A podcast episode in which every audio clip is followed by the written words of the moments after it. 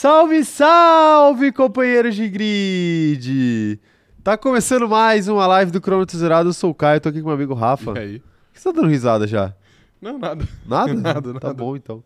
É, e também aqui com o meu amigo operador de câmera, um salve pra ele. Salve. E nós estamos aqui para falar sobre esse agitado GP de Austin de Fórmula 1. Bom GP de Austin. Bom GP de Bom Austin, GP, né? Gostei, gostei. Eu sempre defendi, né? Eu não tenho nada a defendeu? temer porque eu sempre Entendi. defendi, né? Entendi. Ai, ai, ou não também, não sei. E. Posso- mas antes aqui, já posso trazer uma, uma pergunta? Até duas. O que é pior? GP de madrugada ou GP às 4 da tarde? Quatro da tarde. 4 da tarde eu também acho pior. Quatro da velho. tarde, com certeza, cara, com certeza. Porra, fica muito tipo, ruim, eu tava até vendo a galera falar no Twitter e é uma realidade. O GP às quatro da tarde, ele, ele, ele muda a ordem natural das coisas, entendeu? Muda. Tipo não é assim, jeito que Deus fez pra Fórmula 1 Não pra é, assistida. não né? é. Tipo, O... A ordem natural das coisas é Fórmula 1 de manhã, futebol à tarde e nada de noite. Sim, Domingo perfeito. é feito pra você não fazer nada de noite. Tipo, ver série, sei lá, assistir Hum. basquete no máximo. Sim, E aí, com a Fórmula 1 de tarde, fica tudo errado. fica tudo errado. Porque você acorda, você almoça, você fala, porra, ainda tenho. Sua vida não tem, não tem propósito, né? Até as 4 da tarde. É, exatamente. Fala, pô, eu ainda tenho o que fazer, né? Sim.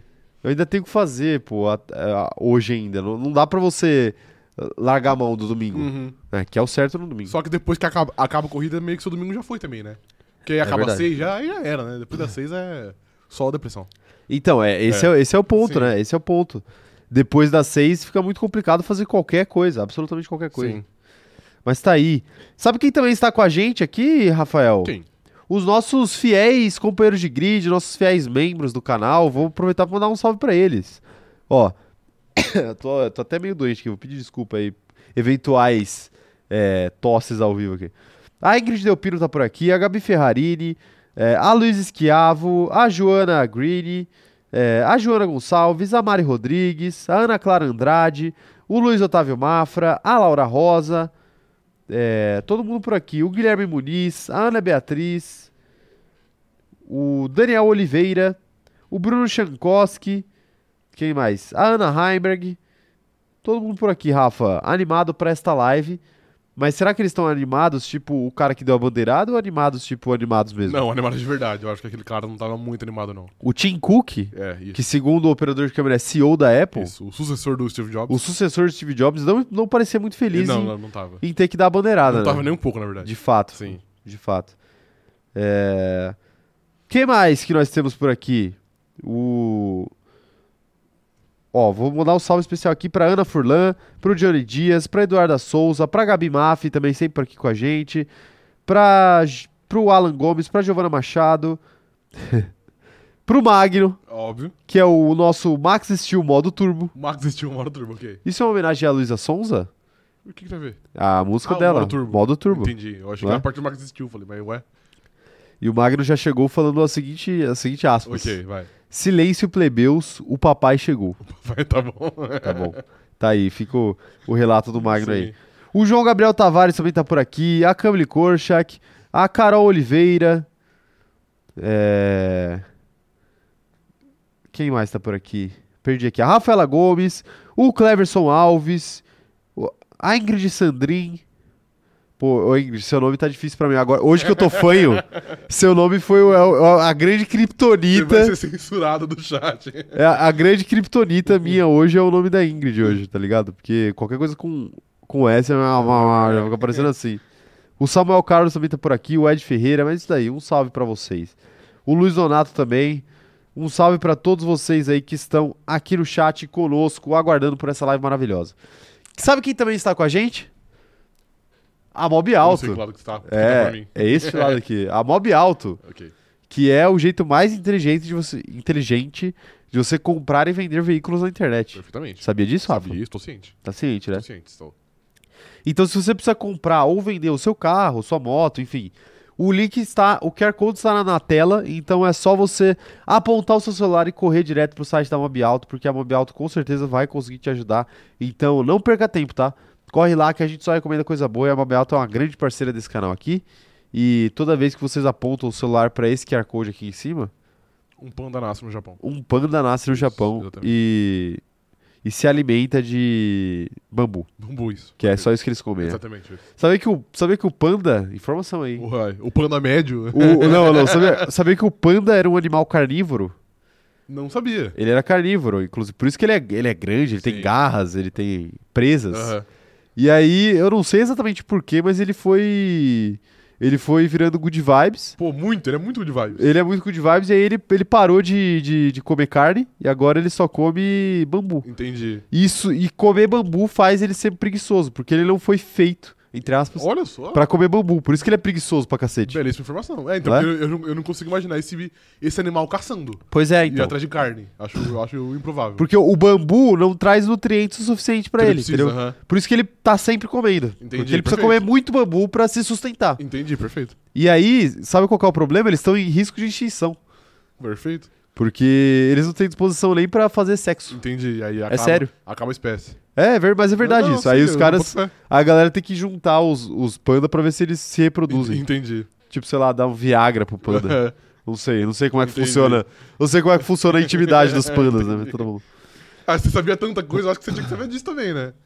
Você já deu uma aula tão grande sobre o panda que faltou, pô, você matar. Faltou, Entendeu? faltou. Faltou pesquisa, né? É, Faltou, pesquisa. Mas tudo bem, tudo bem. Tudo bem, né? Tá bom, tá bom. Amanhã você traz a informação aí de como, como funciona o acasalamento dos pandas. tá Isso, bom? amanhã, 17 horas. É, vídeo, vídeo no canal, né? Vai ter vídeo no canal, é isso daí. Editado. Ai, ai, tá- vai ter vídeo no meu TikTok, né? Ah, falando isso, sobre acasalamento de. É isso, perfeito. É, Dou- deixa eu dar os recados iniciais, então, aqui. É o seguinte. Se você não é inscrito no canal, aproveita e se inscreve aí e ativa o sininho pra receber as notificações, tá bom? Não se esquece também de deixar o like nessa live, porque o seu like é muito importante pra esse canal. E também, caso você esteja assistindo essa live depois que ela já, já tiver acabado, é... Qual que eu posso dizer? Esqueci a palavra. Comenta. Comenta, isso, deixa esse comentário. eu não tô funcionando, eu tô, eu tô meio adoentado aqui, rapaziada. Eu não tô funcionando direito. Então, se eu, se eu, se eu tiver. Se eu tiver. Blackout. É, o blackout, tipo esse agora. Isso, é, exato. Aí vocês passam o pano, tá? Não se esqueçam também de compartilhar com os amigos. Compartilha essa live aí com os amigos de vocês, tá bom? Isso é muito, ajuda muito. E segue a gente no- nas redes sociais, tá? É arroba cronômetro zerado lá no TikTok e no Instagram. E arroba cronômetro zero lá no Twitter, tá? Eu e o Rafa temos nossas redes sociais pessoais. Eu não vou falar todas aqui, eu só vou falar que é, no Twitter eu sou arroba Caidiniz1 e no resto eu sou arroba e o Rafa é arroba Rafa Gustavo Underline Perfeitamente. tá? É, Outra coisa que eu tenho pra falar é que sejam membros do canal, tá? O link está na descrição desse vídeo aqui, caso você esteja pelo celular ou caso você esteja pelo computador. É só você clicar no botão Seja Membro que tá ao lado do botão Inscrito do canal, tá? Ou inscreva-se, dependendo se você for canalha, né? Porque se você for canalha, você não é inscrito ainda. Isso, verdade. Então se inscreva, tá? Outra coisa é que o nosso grupo do Telegram é exclusivo para os membros do canal. Mas, contudo, todavia, entretanto, o grupo do Facebook ele é aberto a todos. Então, entra no link que tá na descrição aí e corre lá pro nosso grupo do Facebook, tá? É, e por fim, se você estiver ouvindo a gente pelo Spotify, então é, dê cinco estrelas pro nosso podcast. Tá beleza? Hoje vai ser bom, cara. Hoje- Vai ser bom hoje, né? Hoje vai- estar boa hoje. Vai tá boa, vai Vai. tá boa. Mas assim, pra atacar Carlos Sainz eu não preciso de muito, ah, né? ok, perfeito. Eu só preciso de 5% do, do meu cérebro Foi mais funcionando. ou menos o que ele fez a corrida ontem, né? não, não, nem isso. Ele deve ter feito 1%. Ele só fez a primeira curva, tá ligado? Sim, quer dizer, ele nem fez direito, Não né? fez, né? Qu- Quantas curvas tem o GP de Austin, você lembra? São 17, eu acho que são.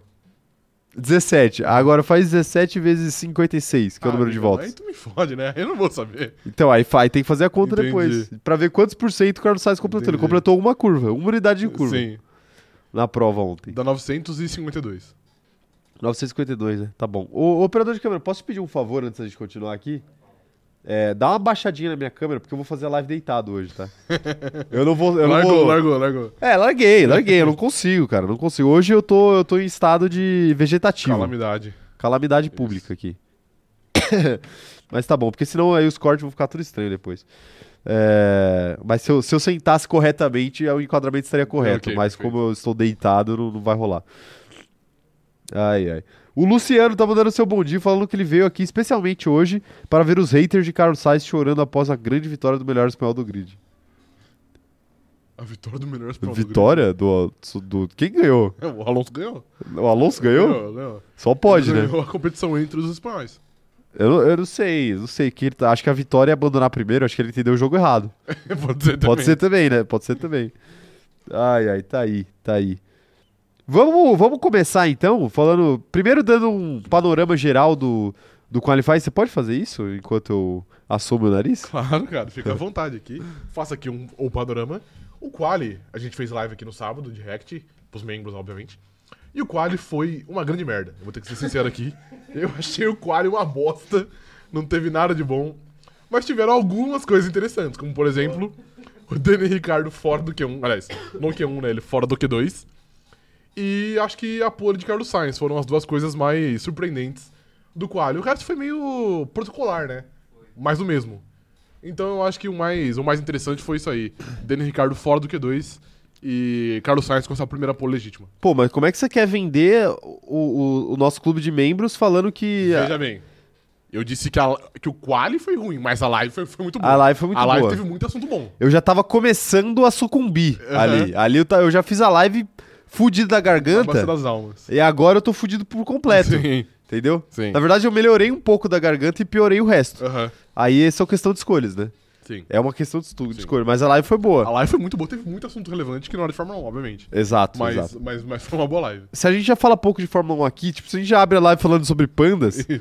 vocês imaginam na live só pros membros tem 20 pessoas. que né? não é, né? Exato. Pois é, é uma loucura, é uma grande loucura.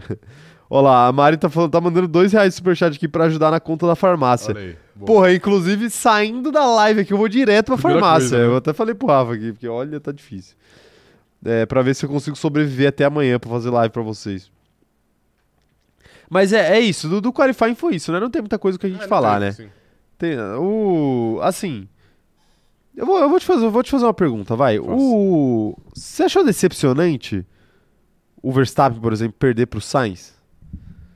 O Leclerc ele perdeu ali, mas ele já ia tomar punição de qualquer jeito. Sim. Cara, eu não acho que foi decepcionante, porque, por- assim, por exemplo, se o Leclerc, que eu acho que é o melhor piloto de volta lançado hoje no grid, já ficou atrás, quer dizer que a volta do Sainz foi muito boa por si só. Então eu não acho nenhum absurdo o Verstappen ter, ter ficado atrás do Sainz.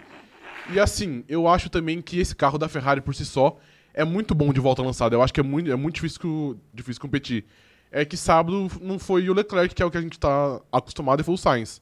Mas eu não acho que foi nada muito fora da curva. E eu não acho que é uma grande decepção ele ficar atrás. Então eu achei que foi, tipo. Eu acho que o mais atípico só foi, ser, só foi que o Sainz estava na frente e não o Leclerc. Mas eu acho que foi um resultado comum, tá ligado? Tem certeza? Não seria essa a queda do campeão? A queda do campeão. O eu início do fim, o início do fim do reinado de eu- Max Eu Verstappen? acho que ainda não, cara. Tá, tá ok, tá ok. Eu também acho, acho que, acho que é normal, assim. Eventualmente o Sainz vai conseguir, né? Se- É exato. Água mole em pedra dura, né? Eventualmente vai, né? Eventualmente vai, uma hora E vai. assim, foi perto também, né? Eu acho que os dois ficaram a menos de um décimo dele. foi, foi bem É, perto, foi bem então- perto. Mas tá aí, a gente dá um panorama geral do Qualify só pra vocês não ficarem perdidos. Mas agora eu gostaria de saber os seus destaques iniciais. Destaque positivo e negativo da corrida de ontem. Aproveitem vocês e já mandem aí no chat também, que eu quero saber. Cara, tem muitas opções, né? Tanto do destaque negativo quanto do positivo. Tem, tem muitas. De destaque positivo, eu vou de Fernando Alonso. Fernando Alonso. Apesar da FIA ter sido canalha e ter dado uma punição de, pra- de 30 segundos pra ele, o homem foi gênio. O homem simplesmente foi assassinado pelo seu futuro companheiro de equipe, É verdade. enfiou o carro no muro de maneira monumental, foi pros boxes com duas rodas, porque ele tava com dois pneus pneu furado, e ainda assim ele meteu uma baita corrida de, de recuperação e ele terminou em sétimo. Sim. Depois teve de uma fato. punição pós-corrida, injusta, na minha humilde opinião. Então eu acho que Fernando Alonso teve uma corrida heróica, Heróica. heróica, Ok. e merece o destaque positivo.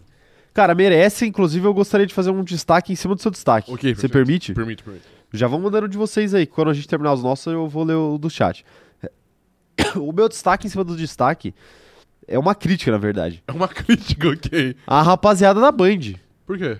Porque, pô, eles foram dar o piloto do dia e era Ah, ok. Leclerc e Verstappen. Sim. Eu fiquei tipo, mano, o que, que o Leclerc e o Verstappen fizeram além de fazer o, o que eles O básico, né? o que eles são obrigados a fazer, porque eles, né, é o que se espera deles, Aham. pô. Ah, não, porque o Verstappen liderou a prova. Parabéns pro Verstappen, tá ligado? Ele fez isso a temporada inteira, tipo, não é um destaque ele fazer isso, tá Sim. ligado? Ah, o Leclerc largou de décimo segundo e tá em segundo. Pô, óbvio, ele tem o melhor carro do grid, tá ligado? É, me admira se ele. Me, ou me admiraria se ele não tivesse ali na frente, né? Sim, então, do grid. então fica a minha crítica aí. Nada Ok. contra a rapaziada da Band, mas, pô. Não, é, um- é uma crítica válida. é, eu acho que foi efeito manada ali. Eu acho que, sei lá, a primeira pessoa deve ter falado Leclerc e a galera falou, pô, vou no Leclerc. Então eu vou né? junto também, é. Mas, tipo, tinha tanto destaque na corrida de ontem, né? tinha, mano. Sim. Eu só, tipo assim, se não tivesse ninguém, eu falo, ah, beleza, vai. Normal, né? Pra você dar pros caras da frente ali. É, você entrega pro, pro, pro primeiro que passa na, na frente, né? Mas, pô, ontem tinha. Inclusive, tanto ontem tinha como o meu destaque positivo. Poderia ser Fernando Alonso, mas eu vou entregar pra outra pessoa. Ok. Sebastian Vettel. Sebastian Vettel, ok. Sebastian Vettel começou a corrida muito bem. É, fez. Fez. Ó, já perdi o raciocínio de novo. Sebastian Vettel começou a corrida muito bem. Obrigado Teve por um repetir essa. Teve um stop ruim. Não, não, é- era esse ponto que eu ia chegar. Ele, ele foi sabotado pela própria Isso. equipe. Teve que voltar muitas posições, faltando, sei lá, 10, 5 voltas pra acabar a corrida. E ainda assim ele conseguiu voltar pra zona de pontuação numa colocação alta. Uhum. Roubando a posição do Magnussen ali no finalzinho da prova. E com a punição do Alonso, ele ganhou mais uma punição, Sim. mais uma posição ainda. Ele foi P7, né? Ele foi na posição do, do Alonso. Ele foi P7, É. exatamente. E, e por que, que isso é surpreendente? Porque a gente falou aqui na nossa live de fundo de grid que Aston Martin precisava de um grande resultado, ou de vários pequenos resultados, tipo décimo, nono, ou de um grande resultado para chegar muito próximo da, da Alfa Romeo e ter condições nas últimas corridas de brigar por essa posição da Alfa Romeo no Campeonato de Construtores, o que parecia ser uma loucura acontecer. E eu acho que o Vettel conseguiu isso nessa Sim. corrida. Sim. E se não fosse o destaque, meu destaque negativo, poderia ser muito mais, mas depois eu falo. Ok. Então, ok, seu destaque positivo foi esse. É, esse. Agora pode ir pro seu destaque Posso ir negativo. pro meu destaque nativo? Assim, eu também tenho muitas opções aqui. Eu acho que, eu acho que a corrida foi tão animada que a gente tinha várias, várias opções, tanto negativas quanto positivas. Mas o meu destaque negativo vai para George Russell, evidentemente. George O Russell. pior piloto em disputas roda-roda do grid. Entre os 20, ele é o pior. Assim, mais uma vez ele se envolveu num acidente. E mais uma vez ele saiu falando, tipo assim, não, eu dei espaço, a culpa não foi minha. Onde claramente a culpa foi dele, depois ele até admitiu, desculpa, enfim. Mas enfim, ele acabou com a corrida do Sainz na primeira curva. E mais uma vez eu, eu, vou, eu vou puxar aqui. George Russell bateu duas vezes com o Pérez esse ano. Uma vez com Bottas. Uma vez com o Mick Schumacher. E agora, uma vez com o Carlos Sainz. Então, assim, são seis batidas para o suposto piloto da Mercedes. Aí eu faço um questionamento para o nosso público aqui, ó. Imagina se não é o Latifi fazendo isso. Imagina se não é Max Verstappen, o que ele não ia sair algemado do circuito.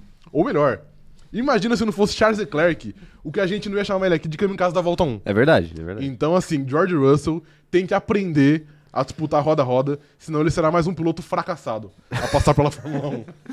Enfim, George Russell, meu destaque negativo. Ok. Bom destaque, cara. Bom, bom. Bom destaque vai virar corte, tá? Tá bom, Espero que sei. você, você tenha Não, Eu já ciência. até falei olhando pra câmera ali pra... É, pra virar corte. Exatamente. Ok, já, já virou, já virou corte, já virou corte.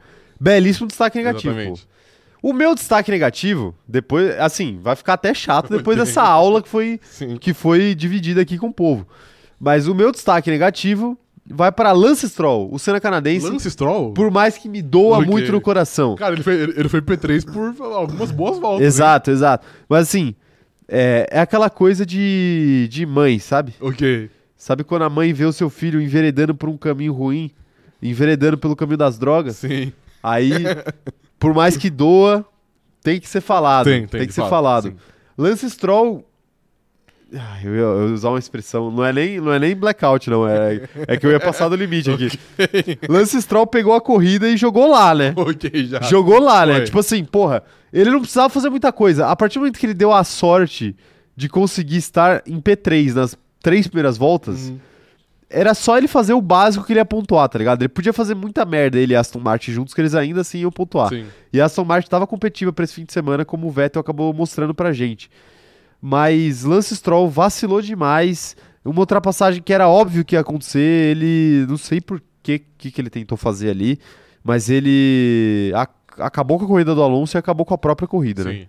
Então, o meu destaque negativo vai para Lance Stroll, que poderia ter feito muito mais pela Aston Martin. A Aston Martin poderia já ter ultrapassado a Alfa Romeo, se é que não passou ainda, né? Vou dar, vou dar esse confere. Eu acho que não, porque usou, usou também ponto ontem. Um ponto. Então ponto foi esse ponto do Zou aí, né? É, exato, tá vendo? Décimo. De ponto em ponto ele chega lá, mano. Ele é brabo. Ele pontuou sim, porque depois com a punição do Alonso ele foi pra décimo. Ih, olá. top 10 aqui, peraí, que o top 10 tá Briga no cronômetro zerado. Ó, o, a Ingrid Delpino tá mandando aqui, ó. Ah, verdade, verdade. Russell só recebe pano do tamanho da, da Rússia por ser inglês. Perfeito. É sobre isso, pessoal. Hashtag Pray for Caio. Gostei da tag aí. Coloquem a tag aí, hashtag Pray for Caio, que eu tô precisando. tá foda aqui hoje, hein? Hum. Tá foda. É... Quem mais tá mandando mensagem? Mandem os destaques positivos e negativos de vocês, que eu quero saber os destaques da galera. É hora. É hora, né, Rafa? É hora, é De hora. ler os destaques da galera. Sim. A Letícia Francione tá falando que o destaque positivo dela foi o Vettel, por ter ido contra tudo, todos e até contra Aston Martin. Após um pit de 16 segundos ter terminado em oitavo, o que fizeram com a Aston Martin? Adulterou, família. Mano, 16 segundos é uma sacanagem, né? É a famosa Pô, o do. Verstappen foi 11. Foi 11, sim. Foi 11 É. e, e, tipo, e deu tempo de ligar a corrida ainda, né? Aham. Acho que talvez um de 16 não daria. Não dá, é. Não, não- não daria, daria pro Hamilton ganhar. Mas, pô, 16 segundos é brincadeira, né? Não, é a famosa brincadeira. É praticamente o dobro, né? Do, do- Quer dizer, é o tempo de um outro pit stop. É, exatamente. Completo. Deu pra... Deu, pra- deu, deu pra Não, na sacar. verdade é, é mais, né? É que eu acho que era Se você 21 considera- pit stop completo. Ah, tá, você tá falando... É, inteiro, isso. Tá, entendi. É, quem mais tá mandando mensagem por aqui? O Daniel Oliveira falando o seguinte, ó, ele que é nosso membro aí já faz mais de mês já, já tá com o seu, a sua segunda estrelinha do plano de fidelidade. Destaque positivo foi a equipe Red Bull, ela tentou pelo menos dar emoção na corrida. É verdade. É verdade, é verdade. E o negativo foi a Aston Martin que tá de sacanagem com o Vettel. É a primeira vez na temporada que a gente tem os três melhores pilotos do grid no pódio? Não, teve na Áustria também, né? Só que lá o Leclerc ganhou. E o Hamilton foi terceiro. Foi isso, foi. Ok. É, porque não é todo dia, né, que É, a gente não, tem é bem esses raro. três. Sim. Quero ver mais destaques Cravou? aqui, ó. Que são os três melhores? São, São. Eu Pô, não concordo também. com uma certa tranquilidade. Thiago Henrique tá falando o seguinte, ó. De destaque positivo eu coloco o Hamilton e o Vettel, se não fosse a desgraça da equipe da Aston Martin e o, e o carro horroroso. Ambos foram bem em pista e ver os dois lá na frente por um bom momento foi lindo. Foi, de fato foi. A palavra lindo também me complica, né? Foi, é, um pouquinho. Hoje tem várias palavras, né? Que te complicam. Tipo, Pindamonhangaba. pindamonhangaba. Sabe o que me complica? O quê? Carlos Sainz. Carlos Sainz. pode ser. Sainz, Sainz. Não me complica não, complica muito mais os, os torcedores da Ferrari. Olha lá, a Gabi Mafia tá falando o seguinte, ó. Sobre George, eu estou desde ontem costurando o pano que vou passar pra ele. Só a minha opinião importa. Quem não gosta de um vilão, a história... Quem, quem não gosta de um vilão, a história não teria enredo. É real isso? Bom, é isso. Então, mas o Rafa escolheu o George Russell como vilão dele. Exatamente, sim. Inclusive, eu gostaria de te parabenizar ao vivo aqui, porque essa. essa Não, você bater palma pra si mesmo não dá, Ah, né? desculpa, eu que estou te Ok, parabenizando. ok. Vai, limites Tá bom, também, tá bom, né? tá bom, tá limites. O chat pode. Mas quiser. é que eu tô parabenizando o fato de você me parabenizar. Ah, então tudo bem. Mas enfim, então, prossiga. então tá tudo bem. Então tá liberado. Ok. Não, parabenizar o Rafa, que o atleta Rafael, porque essa briga contra George Russell ele comprou faz algum tempo já, hein? Quando o Russell tava bem ainda, né? Exato. Exato. Quando na, na primeira corrida que ele ficou fora do pódio, fora do top 5 no ano, você comprou essa briga. Sim. Mas antes dele ficar fora do top 5. E agora ele tá fora do top 5 várias vezes. Exatamente. Quer dizer, ontem ele foi quinto, né? É, mas. Ele tava no top 5, mas mas, de não- maneira regular. Então, mas não merecia. Exatamente, Talvez não merecesse. Talvez não merecesse, né? Tá aí. Ai, ai. Quem mais tá mandando destaques aqui? Quero saber. Um salve pra Agatha, que acabou de chegar falando que tava na autoescola de moto. Pelo menos ela não. Mas pelo menos ela não voou igual Alonso. Ah, é verdade, tá vendo? Mas aí, Agatha. aí é um erro seu. É um erro É um seu. erro seu. Todo mundo sabe que acima de nós só a roda, a roda da frente. Só Deus e a roda, e a roda, de, e a roda da frente, exatamente. Ah, é. O Gabriel Pérez tá falando que o Russell parece o vilão do 007. Ele tem uma Parece, carinha, né? assim. Ou ele parece o, o 007. Não, não, ele parece o vilão do 0- do 007. Então quem é o 007? Daniel? Craig. Não, Ah, não, do grid. Ok, desculpa. do grid. Fernando Alonso. o 007 faz falcatrua? Faz, claro que faz. Ele é um espião. O trabalho dele é uma grande Ok. falcatrua. Pô, e o Alonso de espionagem Tá ele vendo? entende, né? É verdade, é verdade. Ah, meu Deus do céu. É, o Thiago Henrique tá mandando aqui, ó. Como destaque negativo tem uma galera, hein? Ricardo, Russell, Stroll, Latifi, Gasly, sem comentário, só tristeza. Putz. Onde terminou o Pierre Gasly, hein? Fora dos pontos, né? Ele, Fora dos ele pontos. tomou. Eles tomaram uma punição, aí eles pagaram errado e eles tomaram outra punição. Parabéns, hein? Parabéns Parabéns, aí. Ele tá. ele- Não, pô, quer um destaque negativo? Vai. Eu tinha vários, mano. Eu tinha vários Não, hoje. tem vários, mas eu vou dar um. Eu vou dar um destaque. Vou dar outro destaque negativo Ok, aqui. então vai. Tipo, que a galera não espera. Ok.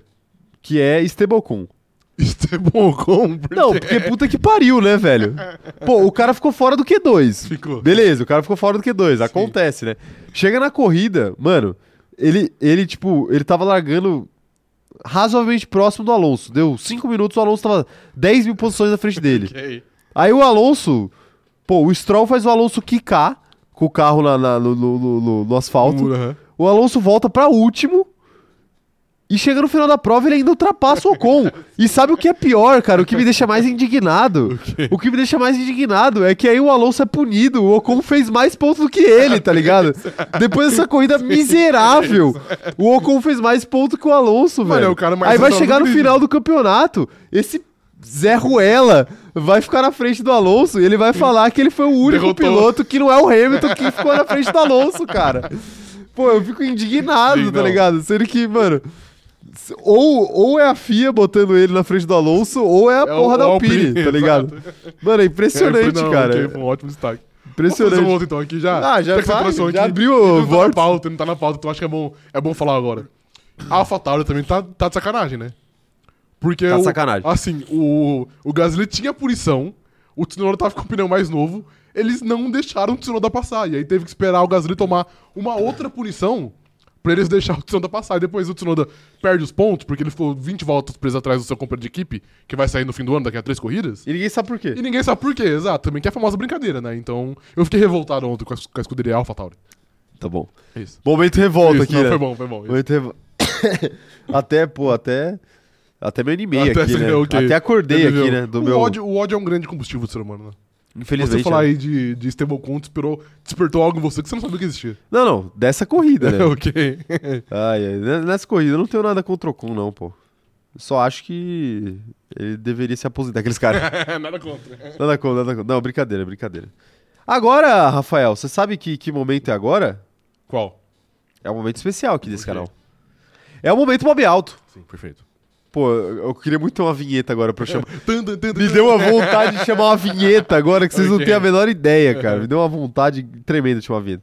Mas como a gente não tem vinheta, eu vou te perguntar. Qual piloto está precisando de um carro novo depois do GP de Austin nos Estados Unidos? Vai lá, Rafael. Cara, é muito difícil. Eu poderia entrar aqui muito no personagem, mas eu não sei se eu quero fazer isso ainda. Deixa eu ver se eu acho uma, uma Veja opção viável. Tava difícil hoje, né? Porque Tá difícil, não né? foi carro que ramelou dessa é, vez, né? exato, foi mais piloto. Foi então só piloto que fez Eu besteira. vou, eu, vou ter que, eu vou ter que fazer essa. Quem precisa de um novo carro no grid hoje é George Russell.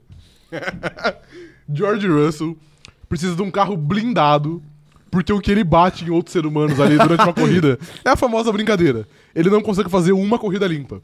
Então acho que ele precisa de um carro resistente, ou o carro do Mad Max, que tem espinho, tem arma, tem tudo ali, porque ele pode bater em todo mundo sem se preocupar com seus danos, entendeu? Ok. Então eu acho que George Russell precisa buscar um, um carro blindado, um carro do Bop no site da Mob Alta ali pra ajudar ele a correr de maneira, de maneira adequada. Beleza, eu acho uma boa, mas eu já vou emendar Ok. falando que quem precisa de um carro novo é Fernando Alonso. Fernando Alonso, Fernando Alonso, porque Ok. apesar o carro dele foi resistente. do carro dele ter sido extremamente resistente, porque ele- o carro dele quicou na pista e ele continuou na prova. Aham. É, a gente percebeu depois da corrida que foi tudo em vão, Sim. foi tudo uma grande ilusão, porque na realidade o carro dele estava completamente prejudicado, a gente só não sabia. E aí a FIA tirou 30 segundos dele Sim. e fez ele terminar fora dos pontos uma corrida que ele terminou em sexto. Uhum. Então ele precisa de um carro novo porque o carro dele quicou, parecia ter sobrevivido, mas não sobreviveu. Entendi. E aí foi injustiçado, Foi, de fato foi. mas se ele tivesse um carro mais resistente, um pouquinho mais resistente, ele teria feito história ontem. Perfeito. Não, pra, pra mim ele já fez história. Já fez? ressaltar, ele fez isso. Tá bom, ele fez, né? Ele fez a história. FIA isso. não deixou, mas ele fez. fez. é, exa- exatamente. Então tá aí, ó. Mob, a- mob tempos alto. em tempos eles tentam calar um Lula, né? É verdade. É, o Fernando Alonso é o Lula, é o Lula do grid. Exatamente. O tá aí então, ó. É, Alonso e Russell corram pro site da Mob Alto, tá? Isso. Corram pro- apenas isso que a gente tem Apesar que o. Alonso já vai ter um carro novo ano que vem, né? É, mas aí É, sei não. se é... Eu só não sei se é um upgrade, mas ele vai É, ter um não carro sei novo. se é muito positivo, né? Sim. Não sei se é muito positivo. Tem um outro piloto que poderia é, ter um, ah, Um carro novo? um carro novo. Quem? Não, não, é, é, o problema não foi o carro, né? Foi a pistola. Que isso? Foi a pistola Ah, do o- mecânico, O né? Verstappen? É, Ah, é, é uma é boa opção também. não é? Sim. Mandem aí no chat aí, quem vocês acham que precisa de um carro novo? Eu quero saber a opinião de vocês, hein? Foi a pistola do mecânico, né? Se você fosse o Verstappen, você ia, você ia passar a monitorar as pistolas dos mecânicos? Ah, é bom, né, mano? Pra Antes da garantir, corrida. Pra garantir que não tem mais nenhum, nenhum, nenhum problema, né? Claro, É. claro. Ai, ai, viu? Você ia pedir pro... Veja bem que você vai falar, hein? Não, não. Segunda-feira, 11 da manhã, hein? Logo no momento do patrocínio. Exatamente. Quero ver, quero ver, ó. Quem, quem tá, quem tá, tá mandando aqui, ó. O Que- quem, quem precisa de um carro novo? Quero saber. O, a Letícia Francione tá falando que ela vai cristalizar o Vettel e pedir um carro novo pra ele, pra ele não se aposentar. É verdade, pode ser. É. Se der um carro bom pra ele, ele fica. Não Se fica. der uma Red Bull na mão dele, eu acho que ele fica assim. Você acha que ele, fica- você acha que ele vai, ele vai poluir o planeta? Vai com todo, com todo o prazer do mundo. Ele falou que tem Por uma. um título mundial, eu acho que um pouquinho de poluição vale a pena, não vale não? Vale. É, eu, aí eu imagino que a cabeça do Vettel seria assim. Alguém vai ter que poluir, né? Exatamente, então... Ai, ai, tá aí. Podia ser, pô, podia, o carro novo podia ser pro Vettel, né? Pra ele, tipo assim. verdade. Não, não, tipo. É isso que a gente tá falando aqui agora, né? Minha, minha cabeça. Não, não, para- mas eu, mas eu Mas é um entendi. carro novo elétrico, Sim. entendeu? Pra ele não poluir. Um carro que não, que não polua, mas ele possa ainda competir. Exato, exato. É, quem mais tá mandando mensagem por aqui, ó? O Diogo Henrique tá falando que o Russell está acostumado com o ônibus. Quando a Mercedes era ruim, ele era ninja. O carro melhorou um pouco e ele já não sabe mais pilotar. Exatamente. ele, ele merece pilotar um ônibus, né? Exato. Eu não sei se vende ônibus no site da Talvez acho que não. sim. Talvez uma, uma van. Pode ser, é, que é um uma van com certeza. Ou um micro-ônibus. É. Ah, e pode ter também. Pode ser, né? Mas deve, se, brin- se brincar, deve vender, viu? É... Só tem um jeito de descobrir. Eu vou- Ah, você vai fazer eu, isso? vou- eu faço, eu faço a presa. Ah, então tá bom. É... o Marco Túlio tá falando que quem merece um carro novo é o, é o Hamilton, pra parar de apanhar do Verstappen. É, é verdade, ele merece também, né? Merece também, porque- merece também. Com um carro novo, ele poderia ter feito mais ontem. Ó, a Luiz Schiavo tá falando que o Norris, porque toda temporada É, ela vai tem. achar isso depois a expectativa foi criada no início do ano. Norris merece um carro novo merece, também, né? merece, com certeza. Sair da McLaren. Patifaria, patifaria. Ai, ai, tá aí. O, a Gabi Maff tá falando que o Bottas precisa de um carro urgente. Precisar, ele precisa, mas assim, Ontem não foi culpa do carro. ontem foi culpa dele, né? Ele rodou sozinho e foi parar na brita, né? Sim. Imagina se não é o Carlos Sainz fazendo isso. O que, a, gente não ia falar, né? Exato. O que a gente não ia falar, hein? Puta merda. Mas tá aí, ó. Ana Furlan tá falando que o Stroll precisa de um carro novo pra colocar no lugar do, do pai que ele arregaçou. É o quê? Precisa de um carro novo pra, pra tipo, porque ele, ele, ele estragou o carro dele, tá ligado? Entendi, é. Mobiauto.com.br, então, vai lá. Ai. Ó, a Mari tá perguntando se teria sido melhor o Ricardo correr com o cavalo que ele chegou na quinta no paddock. Era bem melhor. Assim, o melhor mesmo, eu acho que era dele não aparecer na pista, né? É, talvez. O Danny Ricardo em Austin, eu acho que ele deveria aparecer e fazer todas as atividades pré-GP. E na hora de ligar o carro, ele vai embora. Ele Porque poderia. ele, ele preserva a imagem dele. entendeu? Ele, va- ele poderia fazer vários stand-ups ali pra divertir todos, né? Isso. Poderia apresentar um, um, um programa no YouTube. Uhum. Poderia chegar de cavalo, como ele chegou. Fazer a barba, como ele fez Cara, ali, daquele jeito. ele é o- Wolverine. Ele é o famoso palhaço Pagliatti, né? Ele é o Você- palhaço Pagliatti, Você que é uma história que eu sei que te, que te comove muito aí. Pô, ele faz todo mundo rir, mas a gente vê que ele tá, ele tá depressivo. Será que eu conto essa história aqui? Ah, cara, eu, eu acho que é bom. É história... Acho que o chat não ouviu essa história não, ainda. né? ainda não, com certeza. A gente nunca é igual, contou essa história É aqui. igual o, o Brad Pitt na transmissão. É, pois é. Ninguém mostrou ele. Pois é. Vou contar a história então. Então vai, vai. Certa vez, um homem, lá em Austin, nos Estados Unidos, ele chegou pra um médico, psicólogo, ele tava muito mal da cabeça, ele foi no psicólogo, aí ele chegou pro psicólogo e falou o seguinte: Doutor, eu estou muito triste. O que eu posso fazer pra melhorar da minha depressão? E aí o psicólogo olhou pra ele e falou o seguinte: Eu tenho o remédio perfeito pra você, jovem. Tem um palhaço no GP de Austin desse fim de semana que vai fazer um show aqui na cidade. Ele se chama Daniel Ricardo. Vá lá conferir o show dele que nenhum homem foi no show de Daniel Ricardo e voltou sem sorrir. E aí o homem responde para o psicólogo o seguinte: Mas doutor, eu sou o Daniel Ricardo. Essa é a triste história. Porque se você chorou, né? É, compartilhe se você chorou, exatamente, exatamente. Ai, vai, vai ter, um, vai ter um, um corte bem doente disso no, ok, perfeito. no TikTok, né? Tá Aguardem, tá aguardem. Tá aí, tá aí. Ai, meu Deus do céu. É isso, né? O momento mob alto é isso. Sim. Vamos. Isso. É isso a live, né? Chega, né? Tá bom. O Magno, o nosso Max Steel Mal do Turbo, falou o seguinte, ó. Pra 2023, não espero menos que, que stand-ups de Daniel Ricardo nas lives da F1 pré-GP. É verdade, pode ser uma boa. Podia ser na nossa, né? Poderia ser a nossa também, sim. A gente, a gente abre espaço aqui. Daniel Ricardo, pode vir de DM aqui que a gente, a gente negocia com você. Apenas vem de DM, Daniel Ricardo. A É gente, a gente tem um- uma vaga pra você pro ano que vem. Pra virar comentarista do CZ. Comentarista convidado. Ricardo, fala o que você acha de urso panda. urso panda deveria ou não comer carne? Mano, pior que ele tem uma energia que combinaria aqui, né, com o nosso podcast, tá ligado? Ricardo, o que você acha? Você acha que pandas deveriam voltar a comer carne, cara? Pra, pra se reproduzir? Sim. Ai, ai, tá aí, tá aí. Vamos começar a falar da corrida, então? Que tal? Vamos, vamos. É a hora já, né? É, é o seguinte. Eu poderia começar falando, começar falando da Red Bull, mas eu acho que a gente já enrolou demais. Então vamos, vamos falar da, da Ferrari primeiro? Tá bom. Eu acho que tem um tema mais relevante para discutir da Ferrari. Depois a gente discute. Você acha? Ok. Acho, acho. Que é o seguinte. Tivemos a largada e Carlos Sainz foi de vala na primeira curva. Foi, sim. De quem foi a culpa? Rafael, George Russell ou Carlos Sainz? Culpa única e exclusiva de, de George Russell. Ih, Não, hesitou, hein? É, buguei, buguei. Não, foi de George Russell. Cara, foi um sanguinário. Ele, ele tentou uma, uma manobra nada a ver. Ele, não- ele não pensou qual espaço que o Carlos Sainz iria, iria ocupar na curva, né? E aí eles tentaram ocupar o mesmo, o mesmo espaço e não terminou legal. Mas será? Ah, Tipo assim, não foi uma parada meio de corrida, não? Não, tipo assim, vai, saindo agora do personagem. Saindo um falando pouquinho do sério, personagem, é. Falando sério. Eu não acho que é um crime tão grande, mas eu acho que a culpa foi do George Russell e ele merecia a punição. Eu não acho que é inteiramente corrida. Tipo, Porque É o que eu acho que ali- da vida dele, tá ligado? Ele só é batido por trás. mais ou menos, né? Batido meio que de lado. E aí, assim, eu não acho que foi culpa do Carlos Sainz, obviamente. Mas a minha questão é que aquela curva ali, tipo, esse GP de Austin, a primeira curva é feita pra dar problema, tá ligado? Tipo, é um grampo. O que, que é um grampo? É uma curva de mais de 90 graus. Logo depois da largada. Então, tipo, é óbvio que vai e dar é problema. um ponto cego, né? Porque é uma subidona. E é um assim. ponto cego. Então, É. tipo assim, é muito carro pra uma curva muito fechada, pra uma velocidade muito alta, uma frenagem muito alta. E, e cada piloto escolhe fazer a curva de um jeito. Então, Uhum. então é óbvio que, que a chance de dar problema lá na primeira curva é muito grande. Na primeira, na primeira volta. É muito grande. Então eu meio que passo um pano ali. Agora, querendo ou não, ele tirou o Carlos Sainz da, da, da corrida e não aconteceu nada com ele. Sim, ele tomou uma punição merda, né? Então, tipo assim, é, eu acho que a punição. Mas eu achei a punição suficiente, tá ligado? Não, tipo assim, eu acho que 5 segundos é válido, mas é que a gente sabe que 5 segundos meio que foda-se hoje pra essas, pra essas É, equipes, né? exato, não, não Sim. dá em nada. Mas assim, prejudicou um pouco a corrida do Russell. Ele poderia brigar por algo um pouco melhor. Uhum, talvez. Mas, mas eu acho que 10 segundos já seria demais.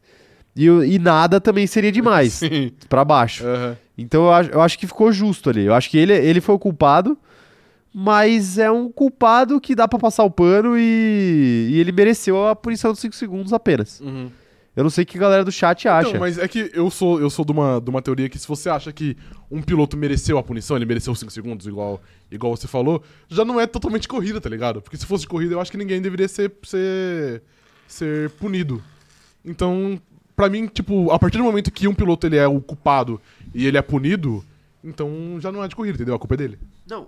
É de corrida, só que é uma, é uma parada que. É a mesma coisa que eu falei na, na corrida em Silverstone.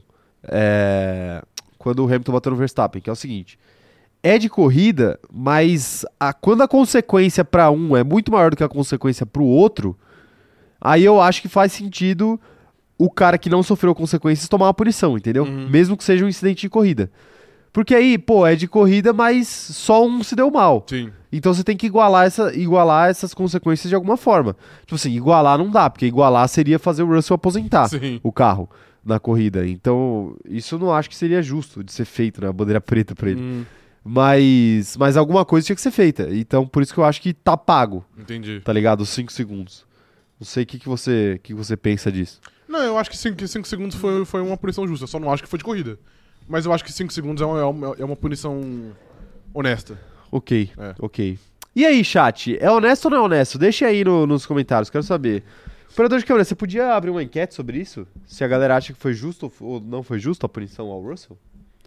Enquanto eu vou lendo as, as opiniões da rapaziada aqui. Quero ver, quero ver. Começando aqui. ah, é. Começando aqui. Pelos. Eu ia falar pelos nossos membros, mas tem, tem muita gente. O microfone também na sua bochecha, acho que é. Ah, é? Eu não tô funcionando hoje. Ó, a Fernanda Costa falando que ele queria que o Russell esperasse pra ele rodar sozinho, sem ajuda de ninguém. É verdade. Era o Carlos Sainz. Eventualmente ele ia, ele ia fazer alguma coisa. Tinha muita brita ali, uma hora ou outra ele não ia aguentar. Ele ia ceder à tentação, entendeu? É verdade, né? O exa- Bottas, fez, o Bottas fez a dele. Ele né? fez a dele, exato. O André Cardoso falando aqui, ó. O Russell literalmente não tinha pra onde ir. Quem corre de kart sabe o terror que é isso. E a onboard do Sainz mostra ele esterçando demais pra esquerda pra desviar do Max. Assim, ele não tinha pra, pra onde ir depois que ele foi o carro, né? Que ele não deveria ter enfiado o carro lá pra começar a história. Mas assim, também vamos fazer um outro. Um outro adendo Panorama aqui. aqui, vai. Tem que ter um adendo aqui que é o seguinte. Puta que pariu, hein, Carlos Sainz. Não sabia. consegue largar, não consegue largar direito nenhuma vez, cara. Mas todo mundo sabia que isso ia acontecer. Você tinha dúvidas? Não, eu, eu tuitei. Antes da corrida eu tuitei. Eu falei assim: ele provavelmente vai terminar a primeira volta atrás do Verstappen. Sim. Mas, eu até falei que ia ficar feio pro Leclerc se ele ganha a corrida e tudo mais. Aham. Mas assim, pô, toda largada ele perde a, ele perde a posição, cara. É um bagulho Sim. impressionante. Tipo assim, ele tem um. Ele tem um talento pra perder a posição. É, muito- logo, logo na largada, que é um Sim. bagulho absurdo, né? é um pouco, é um pouco. Que loucura, cara. Toda vez, E pior que nos primeiros, sei lá, 10 metros já deu pra perceber que ele ia perder, né? Porque ele saiu muito mais devagar que o Verstappen. É, exato. tipo assim, cara, claríssimo. E o Verstappen tava por dentro ainda. Aham. Então, tipo, pra você largar por fora ali naquele grampo e, e ganhar a posição. Porque qual que é a fita ali? O negócio é que quem larga por dentro tem a vantagem de fazer a curva mais fechada, Sim. mas quem larga por fora tem a vantagem da curva seguinte, Uhum. né? Que tem os S's ali e o próximo S você fica por dentro, Sim. se você estiver por fora na Uhum. no, na primeira curva. É meio confuso, mas resumindo é isso. Só que, pô, você precisa estar lado a lado ali pra Pelo aproveitar menos, disso, né? Sim. E o Sainz nem isso ele tava. Uhum. Impressionante. É, ele não tava vendo o lugar, né? Ele tava vendo o, o circuito ao contrário. né? Pois é, pois é. O o Magno tá mandando aqui, ó.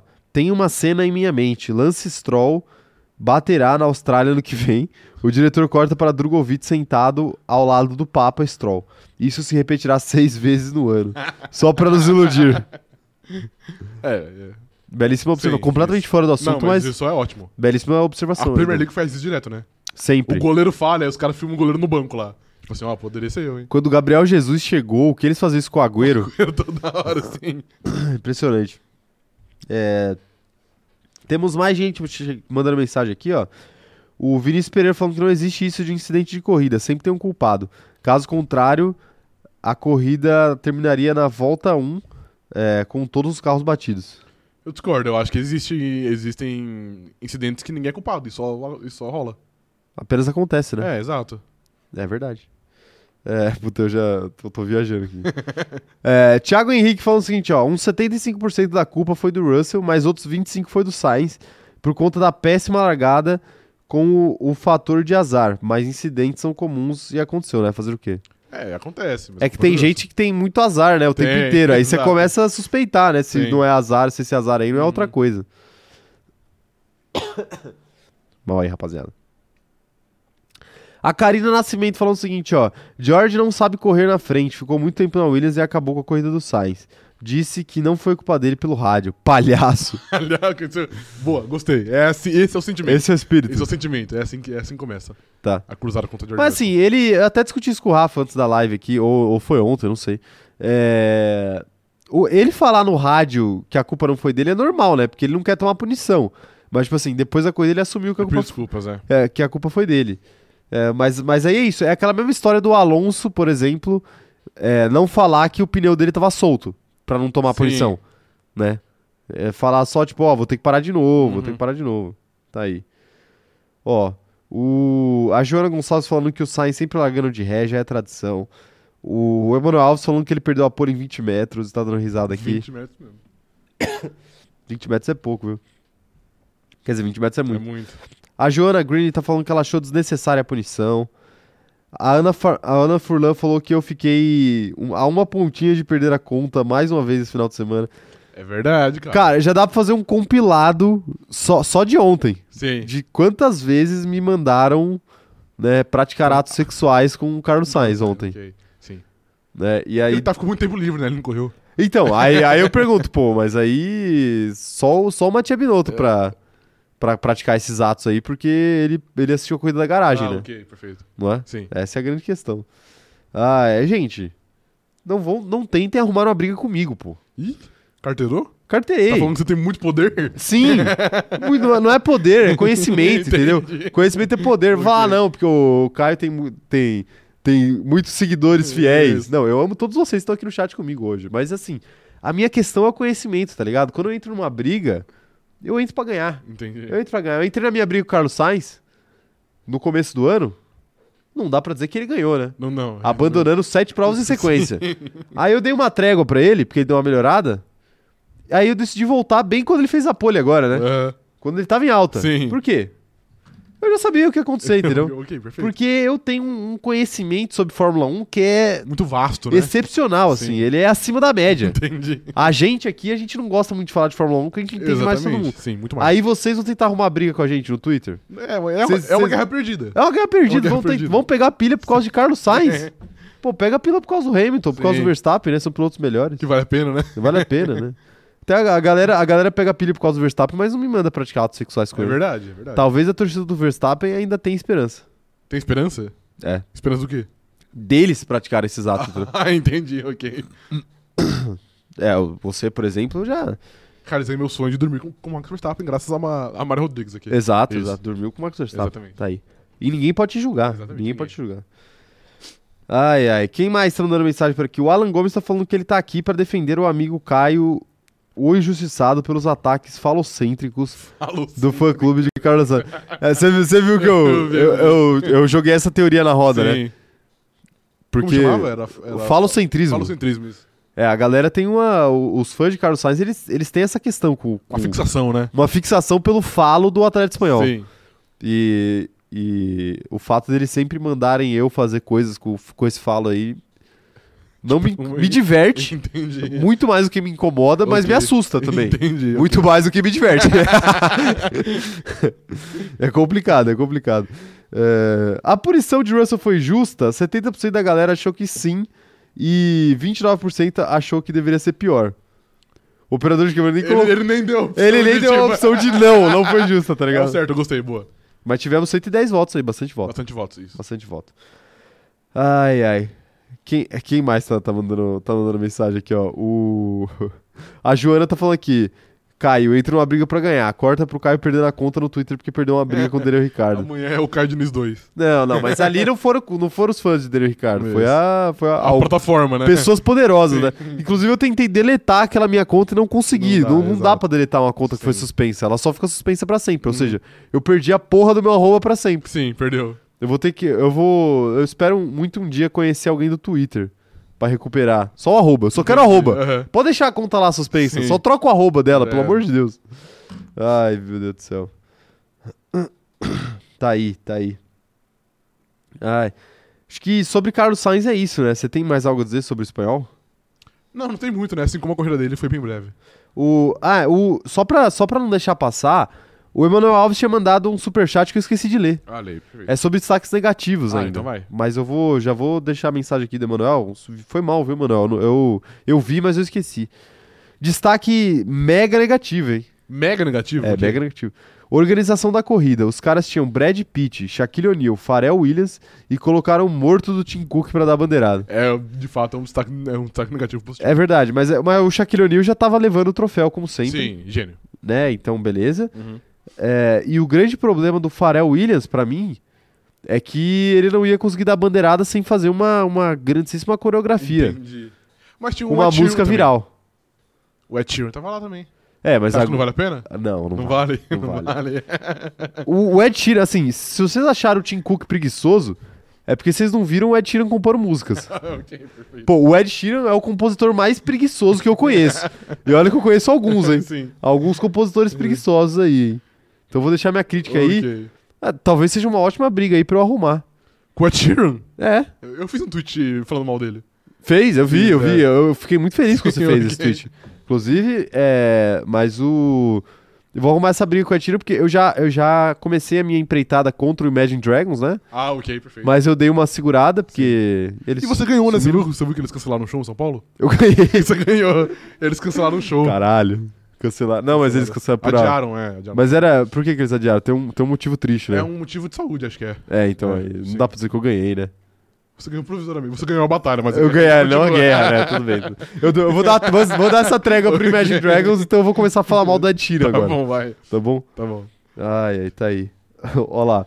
O Manuel Alves falando que eu tô metendo, metendo o dedo na cara dos compositores preguiçosos. a Ana Furlan falando que Ed Sheeran merece respeito. O Ed Sheeran é o Legião Urbana da nova geração. Perfeito, perfeito, perfeito. Preguiçoso igual, Gostei. preguiçoso igual. Sacanagem. Olha, olha, olha onde você tá, você tá cutucando, hein? Tô cutucando, hein, tô cutucando. Ah, meu Deus do céu. Falando mal do, do cara que, que já morreu, né? Deixa, deixa ele quieto. Deixa o Renato Não, mas Russo. tá Deixa o Renato Russo quieto. É, Tô falando óbvio. mal, mal das músicas e não, e não da pessoa. Sim. Sim. Até porque se fosse falar. Aqueles caras, né? não, não, não vou, não vou, não vou. não. ai, ai, tá aí. Vamos. Já falamos aqui de Carlos Sainz. Agora. Eu quero saber de Charles Leclerc. Charles Leclerc? Vai bem. Charles Leclerc trocou sua unidade de potência e tomou 10 posições de punição no GP de Austin ontem. E a minha questão pra você, Rafa, é. Ele fez apenas a obrigação dele? Terminar em terceiro era só a obrigação de Charles Leclerc? Ou ele foi muito bem na corrida ontem? Cara, difícil essa, hein? Eu acho que ele fez um pouco mais que a obrigação dele. Porque eu não vejo, tipo assim, eu acho que ele terminar na frente das, das duas Mercedes era meio que o, o necessário, vai, o mínimo que ele tinha que fazer. Mas não é tão fácil ficar à frente do Pérez e ele mesmo sabe disso, porque ele é o cara que mais briga com o Pérez no ano aí. Então acho que assim, eu não diria que foi apenas uma corrida protocolar dele, porque eu acho que ele foi bem, mas também não foi nada espetacular. Foi uma corrida boa dele, que ele fez mais que obrigação, mas também não dá pra dizer que, pô, ele foi o destaque positivo, por exemplo. Ou que ele fez uma corrida heróica como o Fernando Alonso. Então eu acho que é uma boa corrida, é uma corrida justa, é uma corrida segura, mas também não é uma corrida que vai ser lembrada na história aí da Fórmula 1. Tá aí, tá aí. Concordo com você. Não... Ele, assim, pra mim, ele fez, ele fez a obrigação dele. Tipo assim, ele tinha que chegar lá e ele tinha que pelo menos brigar por esse pódio aí. Se ele não consegue chegar no pódio, eu acho que seria normal. Porque dependendo da- das circunstâncias da corrida. Porque a gente tinha um Carlos Sainz largando da pole, a gente tinha duas Mercedes ali largando de terceiro e quarto. Então, tinha o Verstappen, obviamente. Tinha o Pérez tentando fazer sua corrida de recuperação também. E com menos posições de punição do que o Leclerc. Sim. Então eu acho que era perfeitamente normal o Leclerc não terminar no pódio. Mas terminar no pódio também não passa da obrigação dele. Uhum. Ainda mais pela corrida que a gente teve, Sim. tá? Pela corrida que a gente teve. Que é vários safety cars, é, o Sainz abandonando. O Pérez também não estava no seu dia mais inspirado. Não foi um dia ruim do Pérez, mas também não era o dia mais inspirado. Então acho que o Leclerc fez ali o que ele precisava fazer. A única coisa que eu, que eu acho que a Ferrari tem que ficar de olho é o fato do, do Hamilton ter mais rendimento, ter mais pace do que o Leclerc. Mas você não acha que foi algo de, de momento, dessa corrida? Talvez, mas é que tem começado a ser. O momento tem começado a ser mais frequente, né? Já aconteceu algumas vezes aí do, do Hamilton ter mais ritmo do que o Leclerc. Mas qual foi a última, antes dessa? Pô, Antes de ontem? Hungria ele teve mais, Holanda ele teve mais.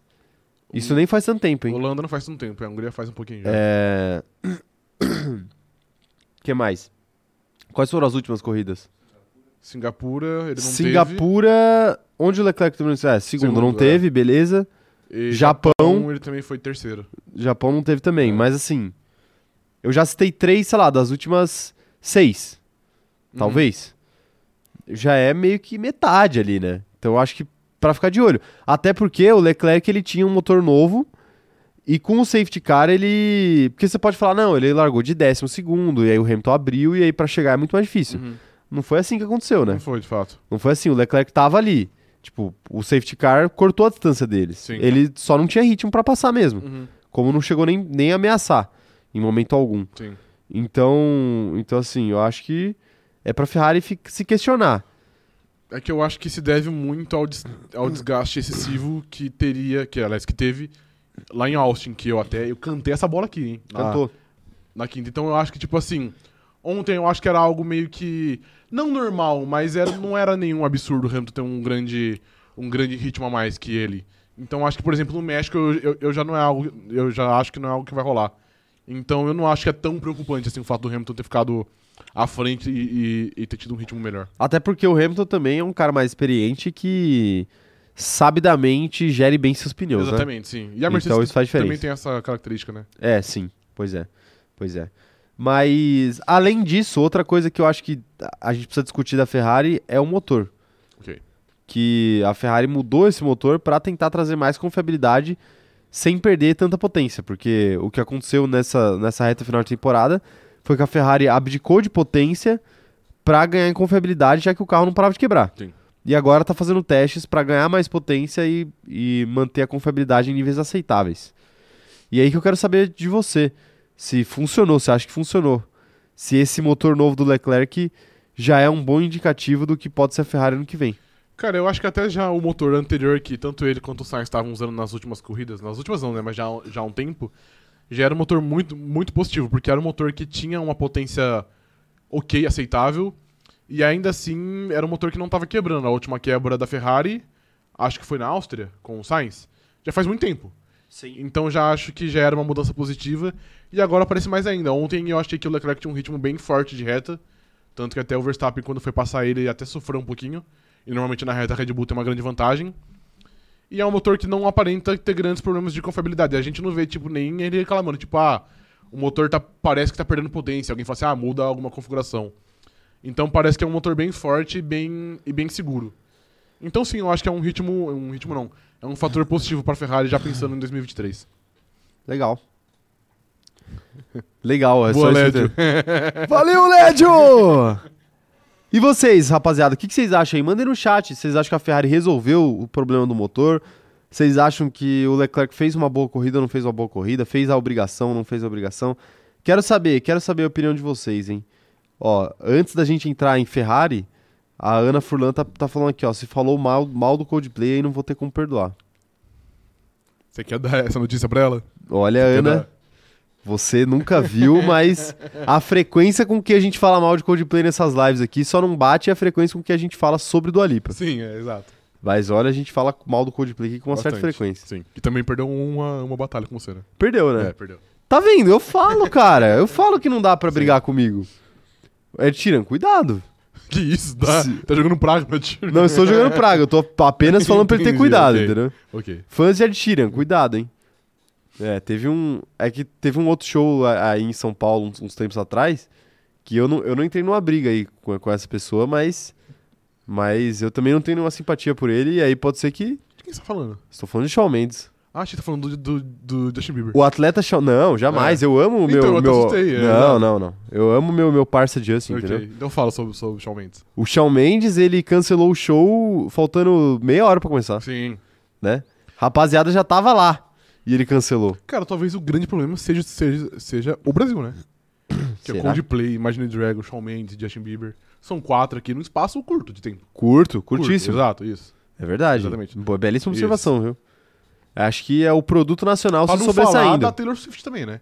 Que tinha tour no Brasil antes da pandemia. Tinha? Aí veio, veio a pandemia e pá. E sumiu, né? Exatamente. É verdade. Sim. Então são cinco. E aí a- as empresas de ingresso não, Ah, é, não devolve dinheiro, Não né? devolve dinheiro, não. Te Ah, dá é crédito. crédito. É crédito, é. É, aí você Sim. queria ver a Taylor Swift, só capital vendo... inicial, é, exato. pô, não. respeito Dinho, pô. Não, não, só foi uma. O Highlander brasileiro. Exatamente. Ok. Ai, ai, tá aí. Quero ver mensagem sobre Charles Leclerc, hein? O, o Jaime Lopes falando que a Ferrari é o Pac-Man dos pneus. É verdade, sai comendo pneu. O Jaime que... Eu, não, eu ia falar que ele tá parecendo o Selbit na foto de perfil dele. Isso.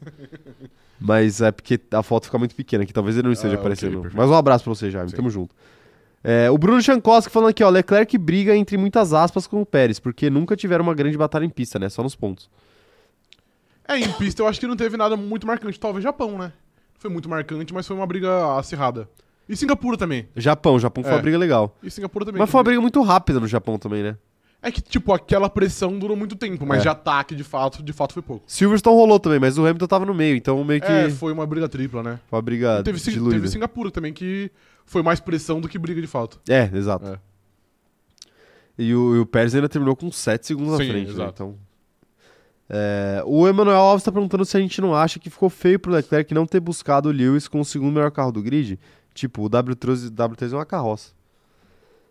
Acho que não, até, até pela, por esse fator pneu, que o Leclerc tava de médio e o Hamilton de duro. Então chegou no fim, o Hamilton tinha mais pneu que, que sei lá, metade das, das, dos, dos pilotos na pista. É, mas você não acha que. Ah, a gente vai falar de Mercedes depois, tá? Mas eh, deixa quieto. Não Tá vou bom. falar de estratégia da Mercedes agora. Tá bom. É, Quem mais tá mandando mensagem por aqui, ó? Quero saber. Amanda Nogueira tá chegando por aqui mandando seu bom dia. Tamo junto, Amanda, sempre por aqui com a gente. O Matheus Battistini tá falando o seguinte, ó. Quem diria que a pista que copia todos os clássicos do sertanejo do automobilismo nos proporcionaria essa atuação é, heróica de Fernando Alonso? Beleza. Comprando Comprando os de- clássicos do sertanejo. Eu não entendi, mas eu achei incrível. Sim, incrível. Eu não, não entendi, mas eu senti. É, a Karina Nascimento tá falando que o motor tá, tá na bancada pra arrumar pra 2023. Esse de 2022 eles tiraram potência pra não quebrar. Ano para não quebrar. Ano que vem talvez venha com potência e confiabilidade. Acho, ah, eu, eu acho possível. Você acha que ano que vem é o ano da Ferrari? Cara, dessa vez eu tô achando que vai, hein? Dessa vez Dessa vai. vez eu acho que vai, sim. Perfeito. É, o Luiz Nonato perguntando: o que o Caio pensa sobre a cantora Carol G, astro pop da Colômbia? Por favor, opine. Pô, não faço a menor ideia Eu de quem seja Carol quem G, é, tá mano. ligado? Não faço a menor ideia, viu, Luiz? Eu gostaria de dar uma opinião forte sobre esse tema, Ok. como são todas as minhas opiniões. ok. Sobre qualquer tema, mas né, eu não conheço ela, então não sei. A Gabi Maff tá mandando aqui, ó. Eu acho que o primeiro safety car beneficiou o Charles e achei preocupante ele não ter chegado no W13, visto que o carro da Ferrari é o melhor. Eu acho que os dois safety car beneficiaram o Charles Leclerc. O segundo. e eu concordo com qual- ela, eu acho razoavelmente O preocupante. segundo eu não lembro qual era o contexto, mas o primeiro foi, foi muito. Ele, já, ele, ele parou no safety car, no segundo safety car. Ele parou no primeiro, foi? Ou não? Não, ele parou no segundo, acho. Ah, ok, beleza. Mas o primeiro ajudou ele porque juntou o grid, né? Os dois Juntou, ajudaram sim, ele. é, os, os dois ajudaram, de fato. Dois- porque aí não deu tempo da galera fugir, Sim, né? Tanto que ele, pô, chegou a brigar com o Verstappen, claro, Uhum. por causa de um erro que a gente vai falar daqui a pouco, mas, mas brigou. brigou. É, Quem mais tá mandando mensagem por aqui? Camille Korchak falando que é- ela acha que a grande questão do carro da Ferrari é o desgaste dos pneus. Solucionando isso. Nossa, difícil. Solucionando isso, o carro irá melhorar muito o ritmo de corrida, uma vez que ele tem ótimo desempenho em volta lançada. É, eu acho que o grande, o grande problema de fato é esse. Quando- é consistência, né? O é. problema. Quando, quando resolver, eu acho que vai ser um bom carro. É verdade, tá aí. É, A Beatriz Menezes tá falando que dessa vez ela acha que vai a Ferrari. Vai, é, ano que vem é o ano da Ferrari, velho. É o ano da Ferrari, não Sim, tem jeito, né? Não exatamente. tem como. O Bruno Coller tá falando o seguinte, ó. Ontem teve gente prometendo tatuagem no grupo dos membros caso o Stroll pegasse pódio. É, É, eu vi também isso aí. Ih, vi eu acho que eu sei quem que é, hein? Também. eu Prometeu acho que eu acho que é uma pessoa que tem um nome de três letras Isso, e que é um palíndromo, Exatamente, perfeito. Não é? Gostei, gostei. Não Sim. é? Eu não vou falar mais, hein? É, é isso. Nome mas de você três sabe quem é. É, É, você... mas também a gente, a gente não pode cobrar muito porque o Stroll não chegou no pódio, né? Não, não você não perto. pode cobrar nada porque você não, Não, não. Você prometeu a tatuagem e não fez. Eu não, eu não prometi nada. Eu não sei do que você tá falando. Prometeu. Não, Prometeu e não cumpriu. Coisa de canalha. Prometer e não cumprir é coisa Jamais. de canalha. Você sabe muito bem disso. Jamais. Eu, eu não preciso estar falando isso aqui, né? Não preciso estar falando isso aqui pros nossos companheiros de grid. É... Quem mais tá mandando mensagem aqui, ó? A Letícia Francione falando que no primeiro safety car a Ferrari segurou ele por 3.5 na melhor oportunidade que teve o Cavalim. 3.5 segundos. Sim. O pit stop. É um pit stop ruim, né? É um padrão Ferrari, né? Eu diria. É, é tipo assim, lá pro meio do grid talvez não seja tão ruim, mas pra quem tá lá na frente, esses pit stops acima de 3 não segundos pode rolar. é complicado, Sim. né? Complicado. É. ah, é, o Magno mudou seu nome aqui já, falando o seguinte, ó, o Imortal voltou O Imortal voltou, de e a fato. bandeirinha do Grêmio. De fato voltou. Agora é oficial, estou à espera da data do CZ de Gala, a festa de debutantes da escuderia Ferrari. Já devo tirar o meu terno do armário? Minha presença é confirmada. É que- ok, perfeito. Ainda bem. Deve, Magno, Deve. tirar o seu tirar o seu terno do, do, do armário. Qual que é a data da última corrida? Dia 20 de, de novembro. GP de Abu Dhabi. 20 de novembro. Que é o início da Copa do Mundo. Então já vamos anunciar aqui algo que a gente vai fazer? O quê? Fazer a live no dia da corrida. Ah, é verdade. Ok, justo. Sim. Anúncio pra vocês, hein? No, no dia da última corrida, ao invés de fazer a live na segunda-feira, faremos a live extraordinariamente no domingo. domingo. Aí vocês me perguntam, por quê? porque na sexta-feira dessa semana vai ter o cronômetro dourado e a gente quer a semana inteira pra preparar isso. And Antes, porque estaremos em ano de Copa do Mundo. em semana de Copa do Em Mundo. semana de Copa do Mundo. Isso. Então a gente. A, a nossa live bateria com jogos de Copa do Mundo e a gente. Primeiro, a gente quer assistir. Segundo, a gente quer que vocês assistam. Exato. Então, a gente mudou o, nosso cronograma especificamente para a última semana de lives do ano. Pra gente. pra dar tudo certo. E vale ressaltar que a live de terça será numa segunda à noite. A live de terça será na segunda noite. Isso. Perfeito. É. É, é confuso, mas, Exatamente, mas é. mesmo. Na semana do, do GP a gente vai avisar tudo certinho pra Isso. vocês, tá? Fiquem de olho, hein? Fiquem de olho. Mas a festa da Ferrari vai ser no dia Ai, da corrida. Perfeito, ok. Festa Sim. de debutante. Sim. Agora, o que, que a gente vai aprontar? É uma surpresa pra gente É também. uma surpresa até pra gente, Exato. né? Até pra gente. Ai, ai, tá aí, tá aí. O, a Mari perguntando se o, se o cronômetro dourado era uma sexta. Era uma sexta, de noite, sexta de noite. Dia 25 do 11. É, 25 do 11. Isso. Tá marcado já. Tá marcado. A live já tá marcada. É, veja, se programem aí, pô. Isso. Se programem aí que vai ser a grande festa do cronômetro dourado. Exatamente. Ai, ai, acho que tá bom de Charles Leclerc, né? Tá bom, tá bom. Já fizemos nosso jabá aqui também. E agora, você quer falar de Red Bull ou você quer falar de Mercedes? Fala de Red Bull. Falar de Red Bull? É, Mercedes por último. Red Bull foi campeã do campeonato de construtores nessa corrida em Austin. E eu quero saber, Rafa, demorou? Depois de nove anos, voltou a ser campeã? Ah, cara, é que é difícil falar que, tipo assim, demorar demorou, né? Mas eu acho que nos últimos anos não tinha como, como vencer a Mercedes. A Mercedes era muito forte e era, e era dominante. Então era, era impossível, não só pra Red Bull, mas pra qualquer equipe chegar perto de vencer. Sim. Então acho que eles, eles conseguiram aproveitar a primeira chance real. Talvez ano passado, vai. Ano passado eu acho que dava também. Mas aí a Mercedes conseguiu, co- é, conseguiu vencer. Mas agora não teve jeito. Agora ficou em mãos da Red Bull. Em mãos da Red Bull? É.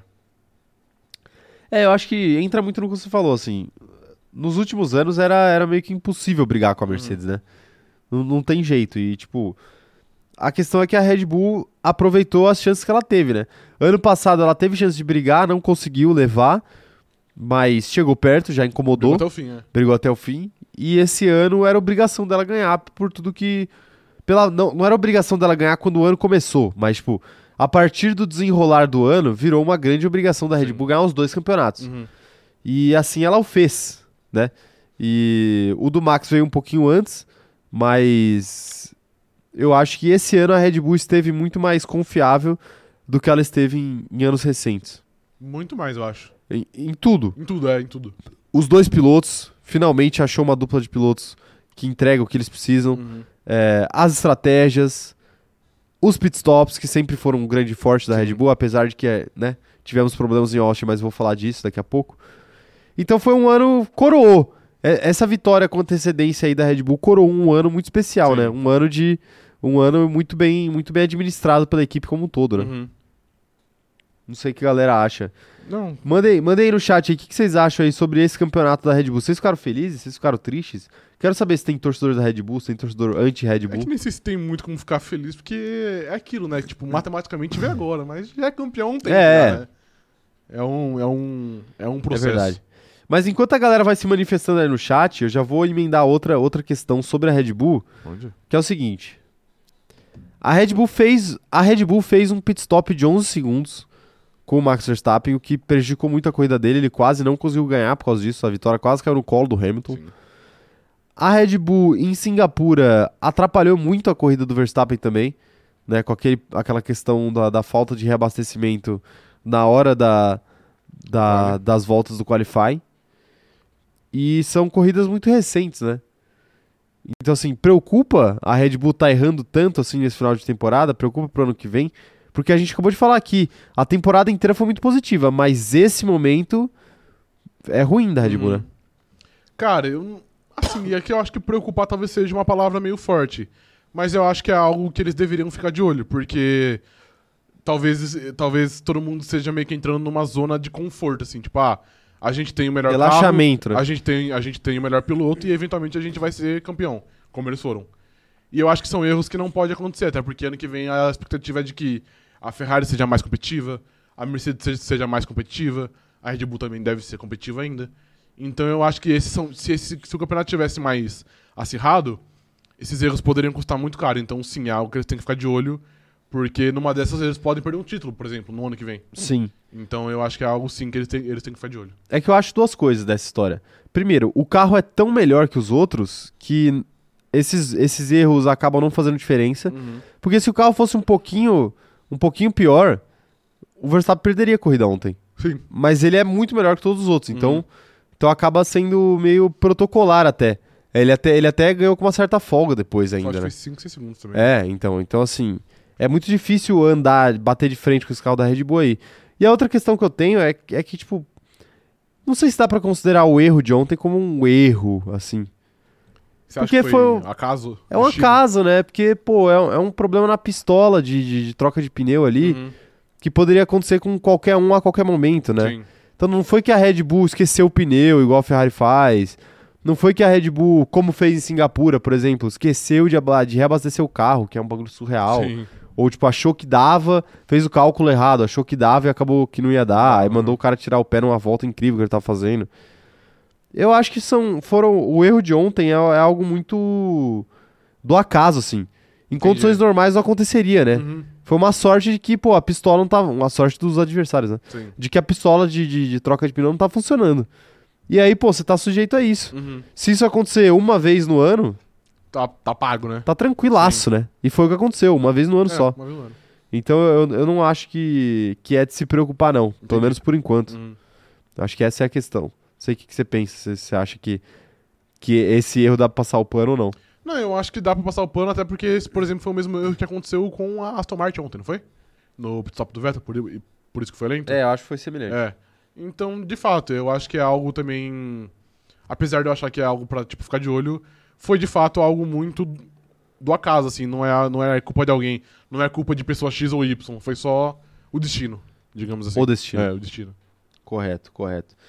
Eu quero saber a opinião dos nossos companheiros de grid, hein? O que, que eles acham? O que, que eles estão achando sobre, sobre essa história aí da Red Bull? O Magno tá mandando aqui, ó. Na volta de apresentação pensei, putz, o Max não teve um pit ruim esse ano, é hoje. Mas graças ao pai, a minha carta anti-zica tancou. Tancou, tancou. É, porque o Magno, você viu, né? Que ele soltou uma carta anti-zica no, no, no meu tweet lá sobre Max Verstappen pra Brito. Eu não vi, eu não vi. É, soltou. Canalha. Valeu, É. Magno. Ainda bem. Mas foi, E- foi no limite, hein? Ele tá falando que foi simbólica também a confirmação logo após o, co- o cofundador da Red Bull e de base. Sim, de base. Eu tinha que usar uma palavra mais, Não fui eu, foi o Magno. mais tranquilo, ok. Ele falou ir de F. Entendi, ok. É. É, teve isso, né? O, Sim. o cofundador da, da Red Bull acabou falecendo é, on- antes de ontem, né? Foi anteontem, é, foi no sábado. No sábado. Então a corrida virou meio que uma grande homenagem pra ele ali também, Uhum. né? Não tem jeito. É, a Ana Heimer falando que o sonho dela era a porca do pneu do Max ficar presa. Ela torceu tanto. Jamais, deu errado. Cara, torci também por isso. Eu falei, Sim, puta, sim. por favor, não- nem volta, nem volta. Mas o. Mas eu acho que. Eu tava falando com uma amiga minha esses dias aí. O, de- o destino está guardando pro Brasil. Pro Brasil, você acha que aqui no Brasil vai ter algo diferente? Vai ter que ter. Entendi. O destino está guardando o Brasil. Ah, você tem uma teoria. Eu tenho uma teoria, de fato, sim. Eu tenho outra teoria Sim. também, que pode acontecer. Tá bom. né? Eu já, a vai- minha eu já vou adiantar. falar? Eu posso adiantar. Então vai. A vitória de Lewis Hamilton. Ok. Bateu na trave ontem, Aham. Mas eu acho que seria simbólico Lewis Hamilton, depois de tudo que ele passou, pelas mãos de brasileiros, né? Sim. Brasileiro, na É, verdade, específico, na verdade. específico. E o fato de ele ser brasileiro, né? Também Sim, agora. é. Aham. Então eu acho que tudo isso, tudo isso concorre a favor de Lewis Hamilton pra ele fazer história no Brasil. Ok, perfeito. Acho que o destino está guardando. Eu gostaria muito que isso fosse verdade, Mas, se eu pudesse escolher, eu mas escolheria tenho a sua. minha, então eu vou, eu vou me até a minha Se eu aqui. pudesse escolher, eu escolheria Sim. a sua previsão, que ela é muito melhor. Exatamente. E renderia muito mais Muito dividendos pro mais. Seria cronômetro zerado muito também. melhor. Ah, meu Deus do céu. Quem mais tá mandando mensagem aqui, ó? O Matheus Gomes tá falando que a Red Bull só errou no pit stop pra dar uma emoção pra corrida, porque fica muito fácil pro Max ganhar. Max é o melhor piloto de todos os tempos. Eles prezam pelo nosso entretenimento, né? Prezam. É, exatamente. Christian Horner é um homem que, que sabe muito de entretenimento, né? Exatamente, sim. Pô, e, e a Red Bull, ela é, ela é calcada nisso, né? Os valores da marca são esses. É verdade, sim. Entretenimento acima de tudo. Isso. É. Tá, Deus, deixa quieto, não vou falar mais nada. É, quem mais tá dando mensagem aqui, ó? O Guilherme Muniz tá falando que a chuva que vem da represa será o fator É determinante. verdade, sim. É um clássico. o, cla- o É um grande clássico clássico. do GP do Brasil. Eu quero saber o que, que a. É a mãe do Barrichello? A avó, do É Barrichello? a avó do Barrichello, acho que é. Tem a dizer sobre isso. Sim. O Matheus Batistini tá falando que o Bottas é tão azarado que quando isso acontece com o Verstappen, ele volta pra corrida e ainda ganha. Quando é o Bottas, a porca espana. É verdade, sim. Mas é, é o que a gente fala que tem coisa que só acontece com o segundo piloto. É, é óbvio que ia ser com o Bottas, que ele ia, que ele ia ter um pit stop de 58 horas. Era óbvio que, sei lá, o Danny Ricardo ia ser humilhado pelo Latifi. Tem coisas que só acontece pelo segundo, com, com o segundo piloto, entendeu? Até porque, por exemplo, essa questão da porca. É. Cara, é, um- é uma parada banal, que não dá pra gente dizer que foi exatamente isso. Sim. Mas o segundo piloto, ele sempre recebe as peças que não são as melhores. Exatamente, sim. Quem recebe as melhores peças é o Hamilton, é o Verstappen, é o Leclerc. Uhum. Os segundos pilotos recebem o que dá pra Sim. Ah, dá pra fazer duas iguais pros dois? Então os dois recebem. Sim. Agora, dá pra fazer só uma? Às vezes, às vezes é, o- é o que dá, né? É, então. Então, Sim. as- assim. Ah, até porca. Talvez. vezes, talvez, sim. Talvez, né? Talvez. É, Uma porca um pouquinho mais velha, toda a corrida eles trocam a do, do primeiro piloto e, e, eventualmente eles não trocam a do segundo, É, não, sei. Usa esse aqui não vai dar nada, não. é, confia. então. Então, Aí às vezes a merda acontece, a gente nunca vai saber se foi por isso ou se não foi por isso. Eu tô num momento meio. Eu tô num momento da gripe que eu tô meio surdo, tá ligado? Sei, Sabe quando você tá aquela- subindo a serra? Aham. Pô, é horrível isso. Ai, ai, viu? Ana Heimberg pergunta pro Rafa: quem perdeu mais rápido a, a vitória que estava em mãos, Hamilton ou Corinthians? pô, os dois demoraram, pô. Os dois foram finalzinho. Eu diria o Corinthians, mano. Corinthians demorou o Corinthians mais. perdeu Né? mais rápido. Não, o Corinthians perdeu mais rápido. Mas o Corinthians ganhou esse fim de semana, né?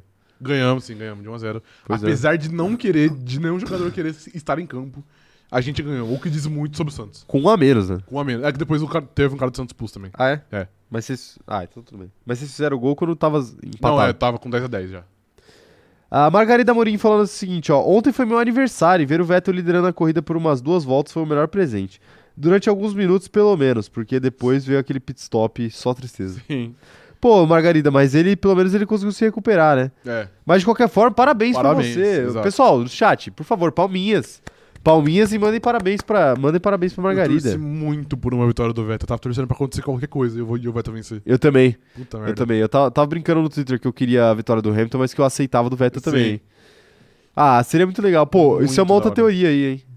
É verdade, Brasil. pode ser, é verdade. O Vettel Vai venceu que no Brasil. Sim. Pô, a Aston Martin tá, tá melhor, né? É melhor, mas, pô, tá melhor e vencer uma corrida são coisas muito distantes uma da outra. Um pouco, né? É. Um pouco longe, um pouco longe. É, quem mais tá mandando mensagem por aqui, ó? O pessoal tá mandando os seus parabéns aí pra Margarida. É isso daí, pessoal. Sejam, sejam cavalheiros no chat aí, viu? Sejam cavalheiros no chat. É, quem, quero ver quem mais tá mandando mensagem aqui. A Beatriz Paul falando que a torcida brasileira vai empurrar o W13 do Lewis pra ganhar no Brasil.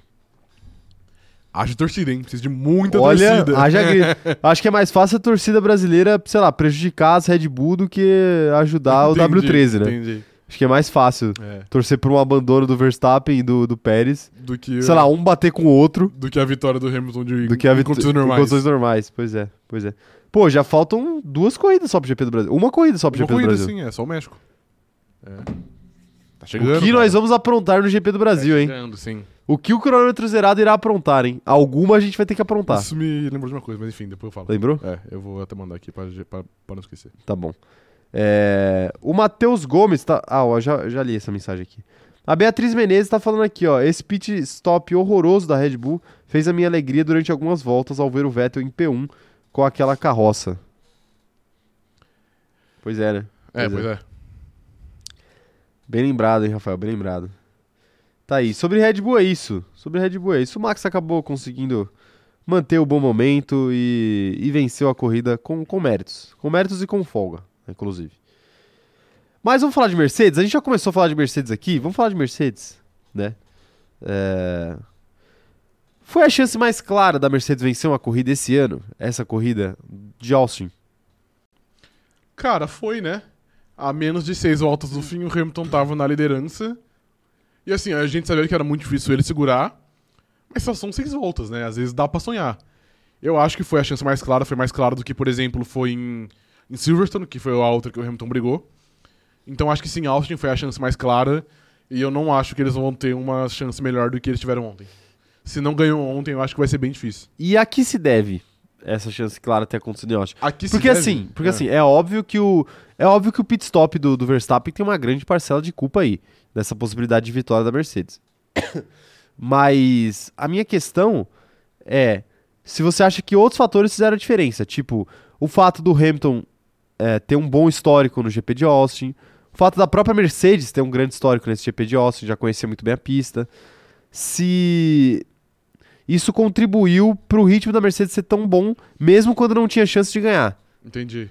nessa corrida. Eu acho que contribuiu e não só isso. Eu acho que, por exemplo, o fato da Ferrari ter um desgaste alto contribuiu. O fato do Sainz ter a corrida terminada na primeira volta e o Leclerc ter largado em décimo segundo.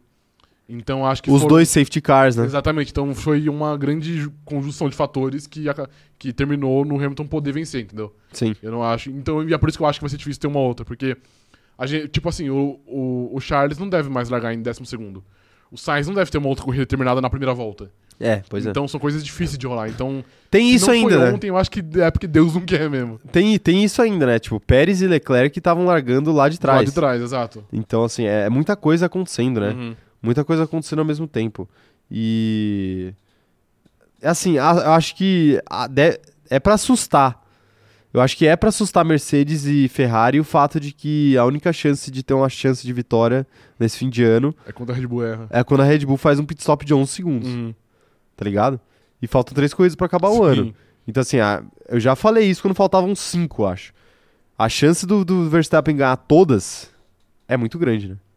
É muito grande. É que, é que quando você falou já não dá, porque ele já, ele já, não, ele já não venceu todas, né? Porque ele perdeu em Singapura. Não, não, sim- vencer mas sim, todas entendo, daqui é. pra frente, Sim, né? é. Eu acho também improvável. Um diria NX0, espero que daqui pra frente. Pra frente, é. Tudo se renove pra nós dois. É, mas não vai se renovar pra, então, pra mas eu queria pra- que se renovasse, se renovasse pra elas duas. Mas é, eu acho que elas têm que ficar assustadas, Sim, né? total. No mínimo, Uhum. no mínimo. Mas essa, essa é a questão da Mercedes, né? E precisa... eu acho que a melhor chance da Mercedes agora, daqui até o fim do ano, vai ser, vai ser Brasil. Eu, tal, Por que que melhor. você acha que é o Eu- Brasil? A única chance é o Brasil. Por que, que você acha que é o Brasil? Porque no México a Red Bull tem um grande histórico muito Sim. positivo pela questão da altitude, né? A galera fala, não sei Uhum. se é exatamente por isso, mas tem um histórico de vencer lá, já é o melhor carro, então acho que já é batata que vai vencer. Entendi. Se não vencer com o Max, vai vencer com o Tcheco. Uhum. Alguém vai vencer da, da Red Bull. É, Abu Dhabi é uma corrida difícil de acontecer alguma coisa, É, sim. né? Uhum. Apesar de, de, de que o Latifi tem grandes Então, memórias é, lá. Exatamente, acontece. Acontece e. E o Brasil é o único desses dois lugares que eu acho que tem uma chance maior de chover.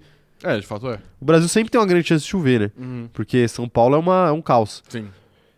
E é uma pista que eu acho que permite mais corridas. Interlagos é uma pista que- que até eu particularmente gosto muito. Porque eu acho que permite corridas mais aleatórias, digamos Uhum. assim. Né? Acidente, esse tipo de Sim, coisa. normalmente tem mesmo, de fato. É. Então. Você acha que o fato de ter uma sprint também influencia? Isso acho que é o que menos influencia. O que menos influencia? É aquela coisa que a gente fala, né? A Acho que influencia negativamente. É, porque É. tipo, a- a sprint corrige as corrige coisas. os problemas do qualifying, Sim. né? Se, se eventualmente acontecer. né? Aham. Tipo, em tese, a sprint também pode causar problemas. Sei lá, se o Verstappen bater na sprint, ele vai largar em último. Sim.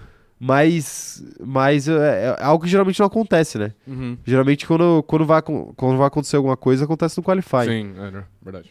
Tipo, o que a gente tem de histórico até agora, né? Então, É, pode, pode rolar, né? Pode rolar. Sim. Mas, mas eu- por isso, não sei se você concorda comigo. Não, é, eu, eu concordo com você. É que eu achei que você tava falando antes pelo sprint, porque a sprint é algo diferente, então podia rolar algo, algo que não rola sempre. Mas eu, Eu mas nem lembrava da sprint. Eu acho também, a sprint normalmente corrige, então a tendência é atrapalhar a Mercedes É. lá. Atrapalha, atrapalha. Ajuda as melhores equipes, né? Sim. É tipo, é tipo você falar de final de futebol, quando é final em jogo único ou final e de volta. Sim. A final e de volta, ela beneficia o melhor time. Porque é mais chance, são, é mais tempo pro melhor time mostrar que é melhor. É. A final única é um jogo só, então tudo pode acontecer em um Uhum. jogo só. Às vezes acontece, às, um, ganha de 1 a 0 Sim. E com a sprint é tipo isso. Você, ao invés de ser um final de semana de três dias, quer dizer, de dois dias, qualify em corrida, são três dias.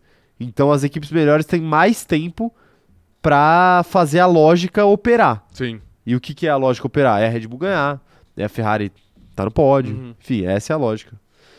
O Jaime Lopes mandou aqui, ó. O Hamilton despertou o seu Mangekyo Sharingan ontem. Não, ele precisa da força do ódio, né? Pra A força do despertar ódio. isso. É. Então, você, não, que- você não é otaku, né? Não, não sou, velho. Eu Eu também não, mas eu, eu conheço a vida e obra de Naruto. Entendi, ok. o do atleta Eu Naruto. Não conheço, não. Não conhece, Não. né? Tá aí. O. Então, o. A questão. Acho, eu até queria discutir sobre estratégia da, da Mercedes. Então vamos. Se você acha que foi, foi esperto colocar o pneu duro ou não. Então, mas já vai pensando aí, que eu vou ler o chat antes, porque a gente tem George Russell pra falar também, que é um, um, um assunto que você gosta muito. Ah, sim. O Matheus Battistini falando que o Pérez, como sempre, atingiu nossas expectativas e piorou o desempenho depois de um desempenho ótimo. Ah, mas ontem ainda foi digno, né? Foi, tipo assim... ele P4? largou- P5? Foi E4. P4, P4. P4, O Russell P4. foi P5. É.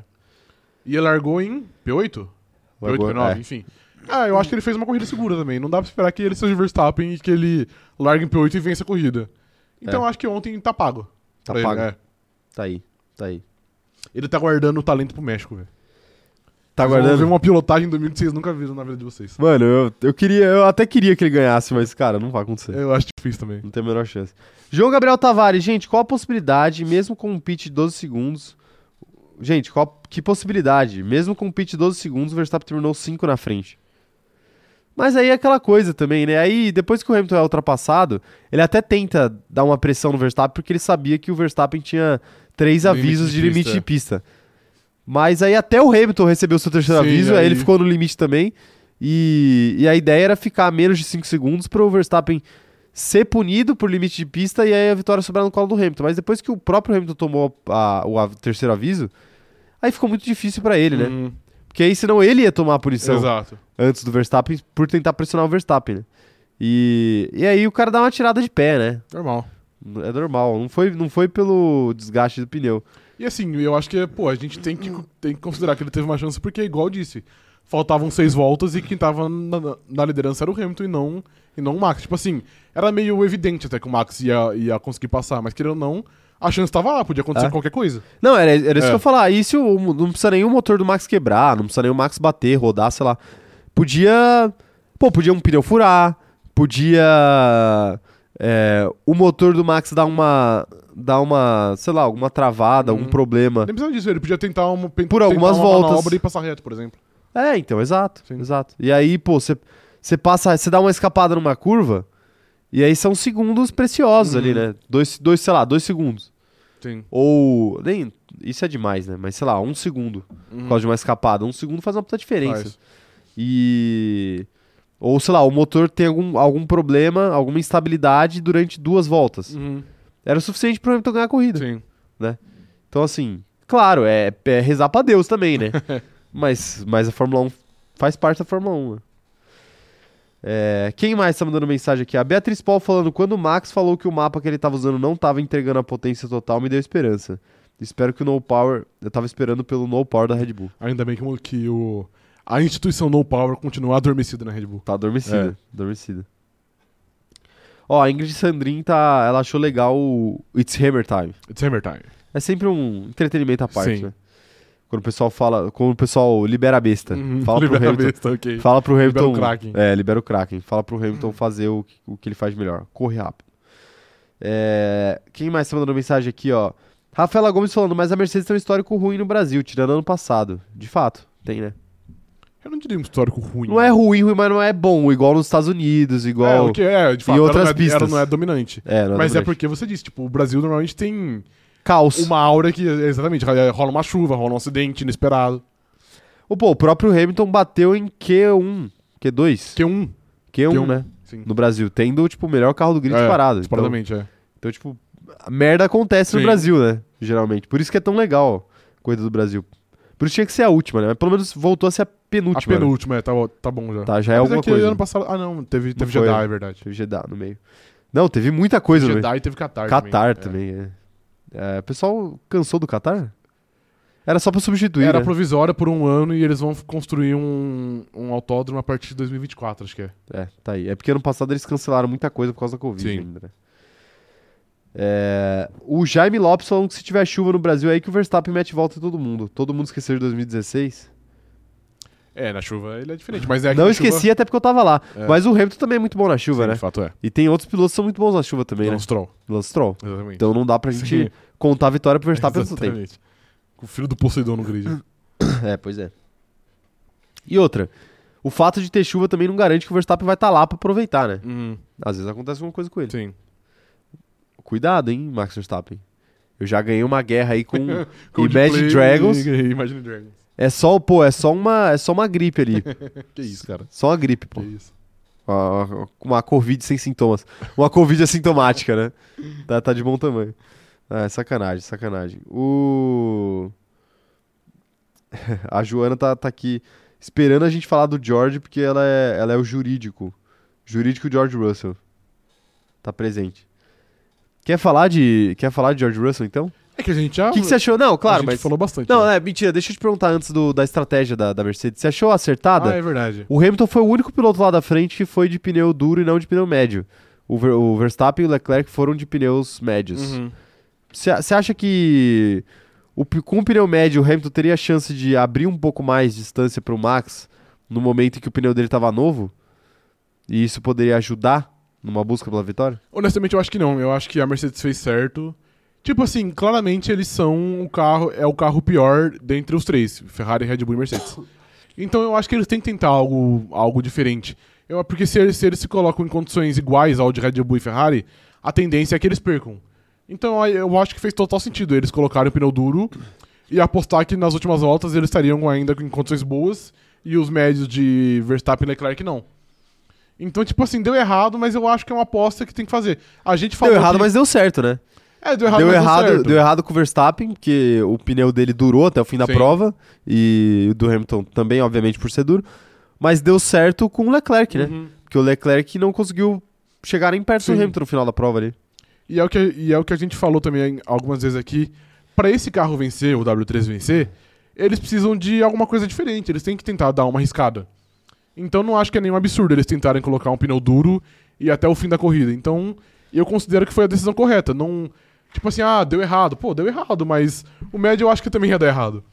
Então, pelo menos, eu acho que é muito melhor você perder arriscando, tentando algo diferente que talvez dê certo, do que você se colocar em condições iguais com a Red Bull e esperar o inevitável. Porque você sabe que se você, se você colocar em condições iguais, eventualmente o Verstappen vai chegar e ele vai passar.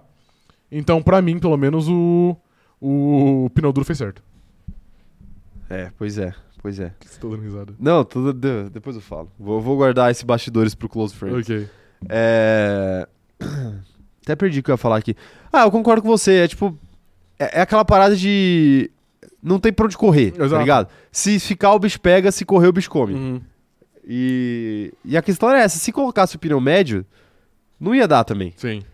Não ia dar também. Ah, Talvez até ficasse na frente da Ferrari também. Eu acho que dificilmente o Leclerc ia conseguir passar ali o Hamilton.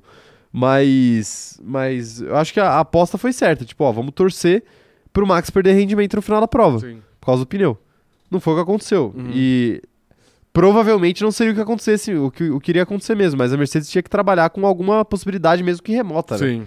Mesmo que remota. Tipo, o que poderia fazer a diferença pro Hamilton na- ganhar a corrida de ontem é, seriam duas coisas. O quê? O Verstappen ficar um pouco preso atrás do Vettel ou o Verstappen ficar um pouco preso atrás do Leclerc. Ele chegou a ficar preso atrás do Leclerc por um tempo, mas obviamente não foi o suficiente. Sim. E assim, era eram essas duas dois fatores que poderiam fazer a diferença para a corrida, mas era óbvio que não ia rolar. Porque a gente já falou, essa pista de Austin é muito difícil de segurar um carro muito mais rápido Sim. pelas retas, porque as- nas curvas dá pra você forçar ultrapassagens. Tem circuitos que é muito difícil você enfiar o carro e e Torcer pelo, pelo melhor, né? torcer pelo melhor, e falar assim, ó, o, o meu adversário que se vira, eu vou enfiar o carro aqui e ele que freie. Uhum. Agora, esse GP de Austin, ele é perfeito pra isso, né? Sim. Porque, pô, tem, um, tem uma reta gigante e, na- e no final da reta tem um grampo. É perfeito pra você fazer uma freada tardia Sim. ali e ganhar posição, se você tiver mais rápido. Uhum.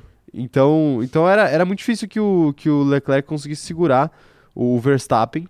Apesar de que quando ele foi ultrapassado, ele conseguiu até acompanhar o Verstappen por algum tempo, né? Dar, dar algum tipo de pressão no Verstappen.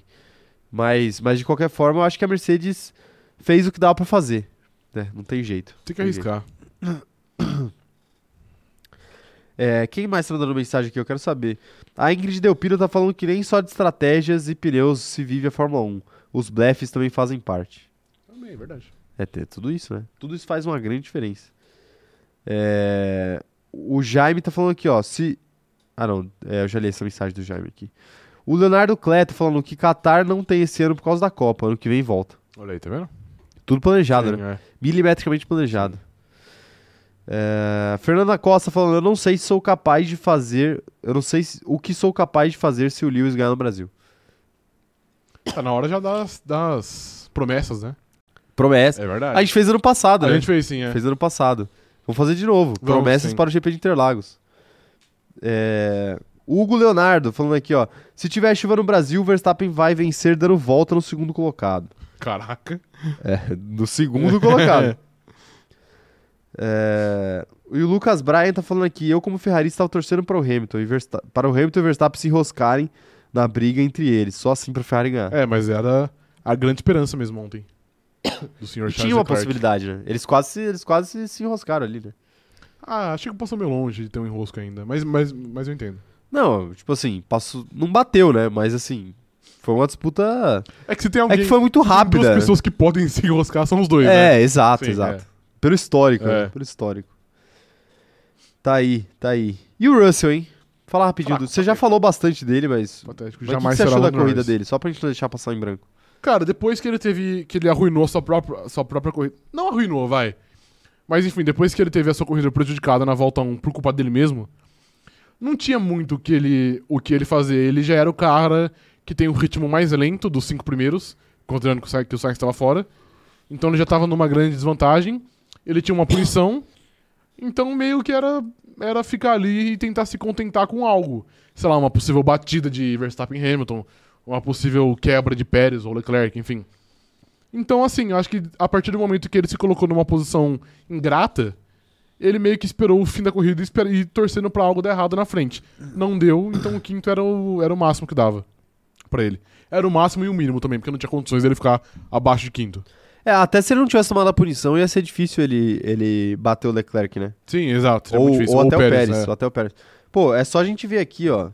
É, O, o Leclerc ficou a 7. O Hamilton ficou a 5 segundos do Verstappen.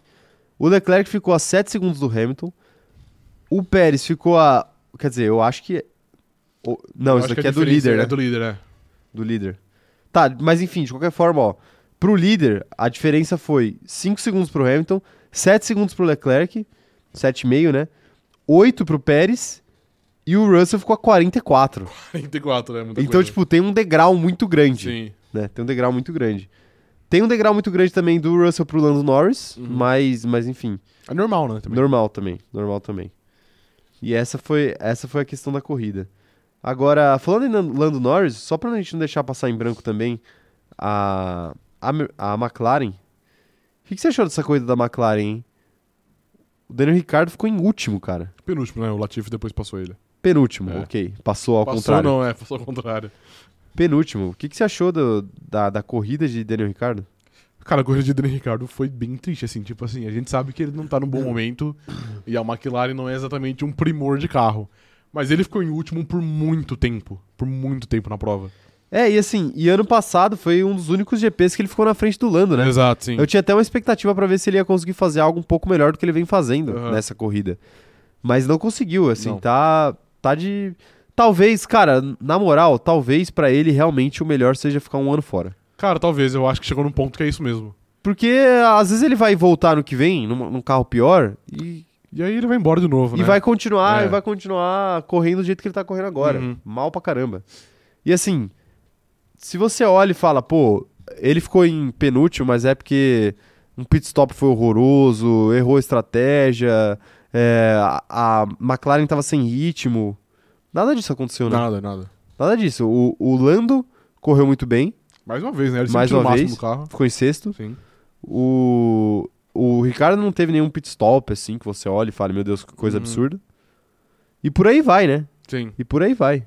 Então, assim, loucura. Não, é doideira total. Eu acho que realmente, pra ele é muito melhor ficar um aninho fora, ele tentando recuperar sua confiança E, sei lá, tentar voltar em 2024. Pois é, É. pois é. Ó, o Ed Ferreira mandou aqui, ó. Patético, Lando no mesmo carro, menos experiência, entrega bem mais. O melhor pro Daniel é ir trabalhar com o Rosberg. Pode ser também. Comentarista. Vai virar youtuber. Vai virar youtuber, É. pois é. E tem mais algum comentário? Você quer fazer algum comentário sobre, sobre Aston Martin, Fernando Alonso e Haas? Aston Martin, Fernando Alonso Laz, eu, eu já falei aqui que o Alonso foi roubado de seu sétimo lugar de, de, de maneira injusta, porque ele merecia esse, esse sétimo lugar. E, cara, a Haas eu achei que fez uma boa corrida, né? O, Magnussen pontuou em P8, acho que foi. E o Mick Schumacher, por muito tempo, ele ap- aparentava que ele ia conseguir pontuar. Depois ele não conseguiu porque ele é o Mick Schumacher. Mas por muito tempo ele estava ali rondando. É, Então acho pois que foi até uma corrida.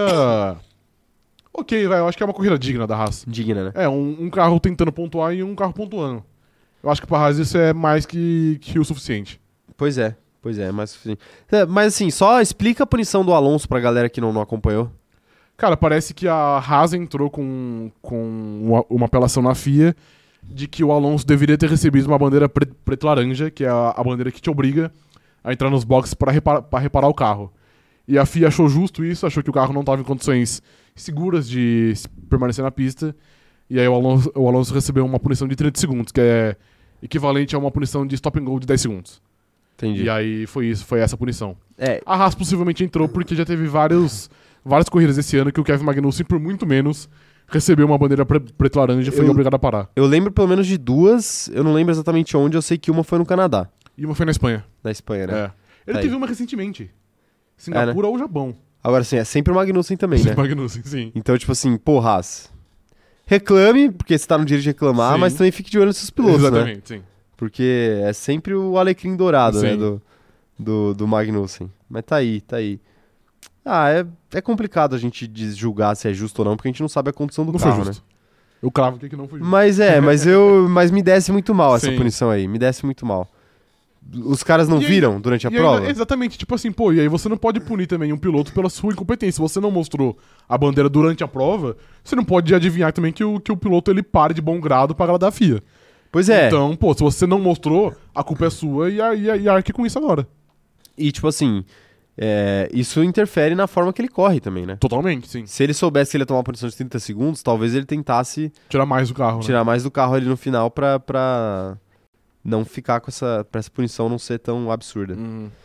Ó, um salve pro Lucas Bryan, que acabou de virar membro aqui no canal. Salve, Lucas, tamo junto, viu? Seja muito bem-vindo ao nosso clube de membros.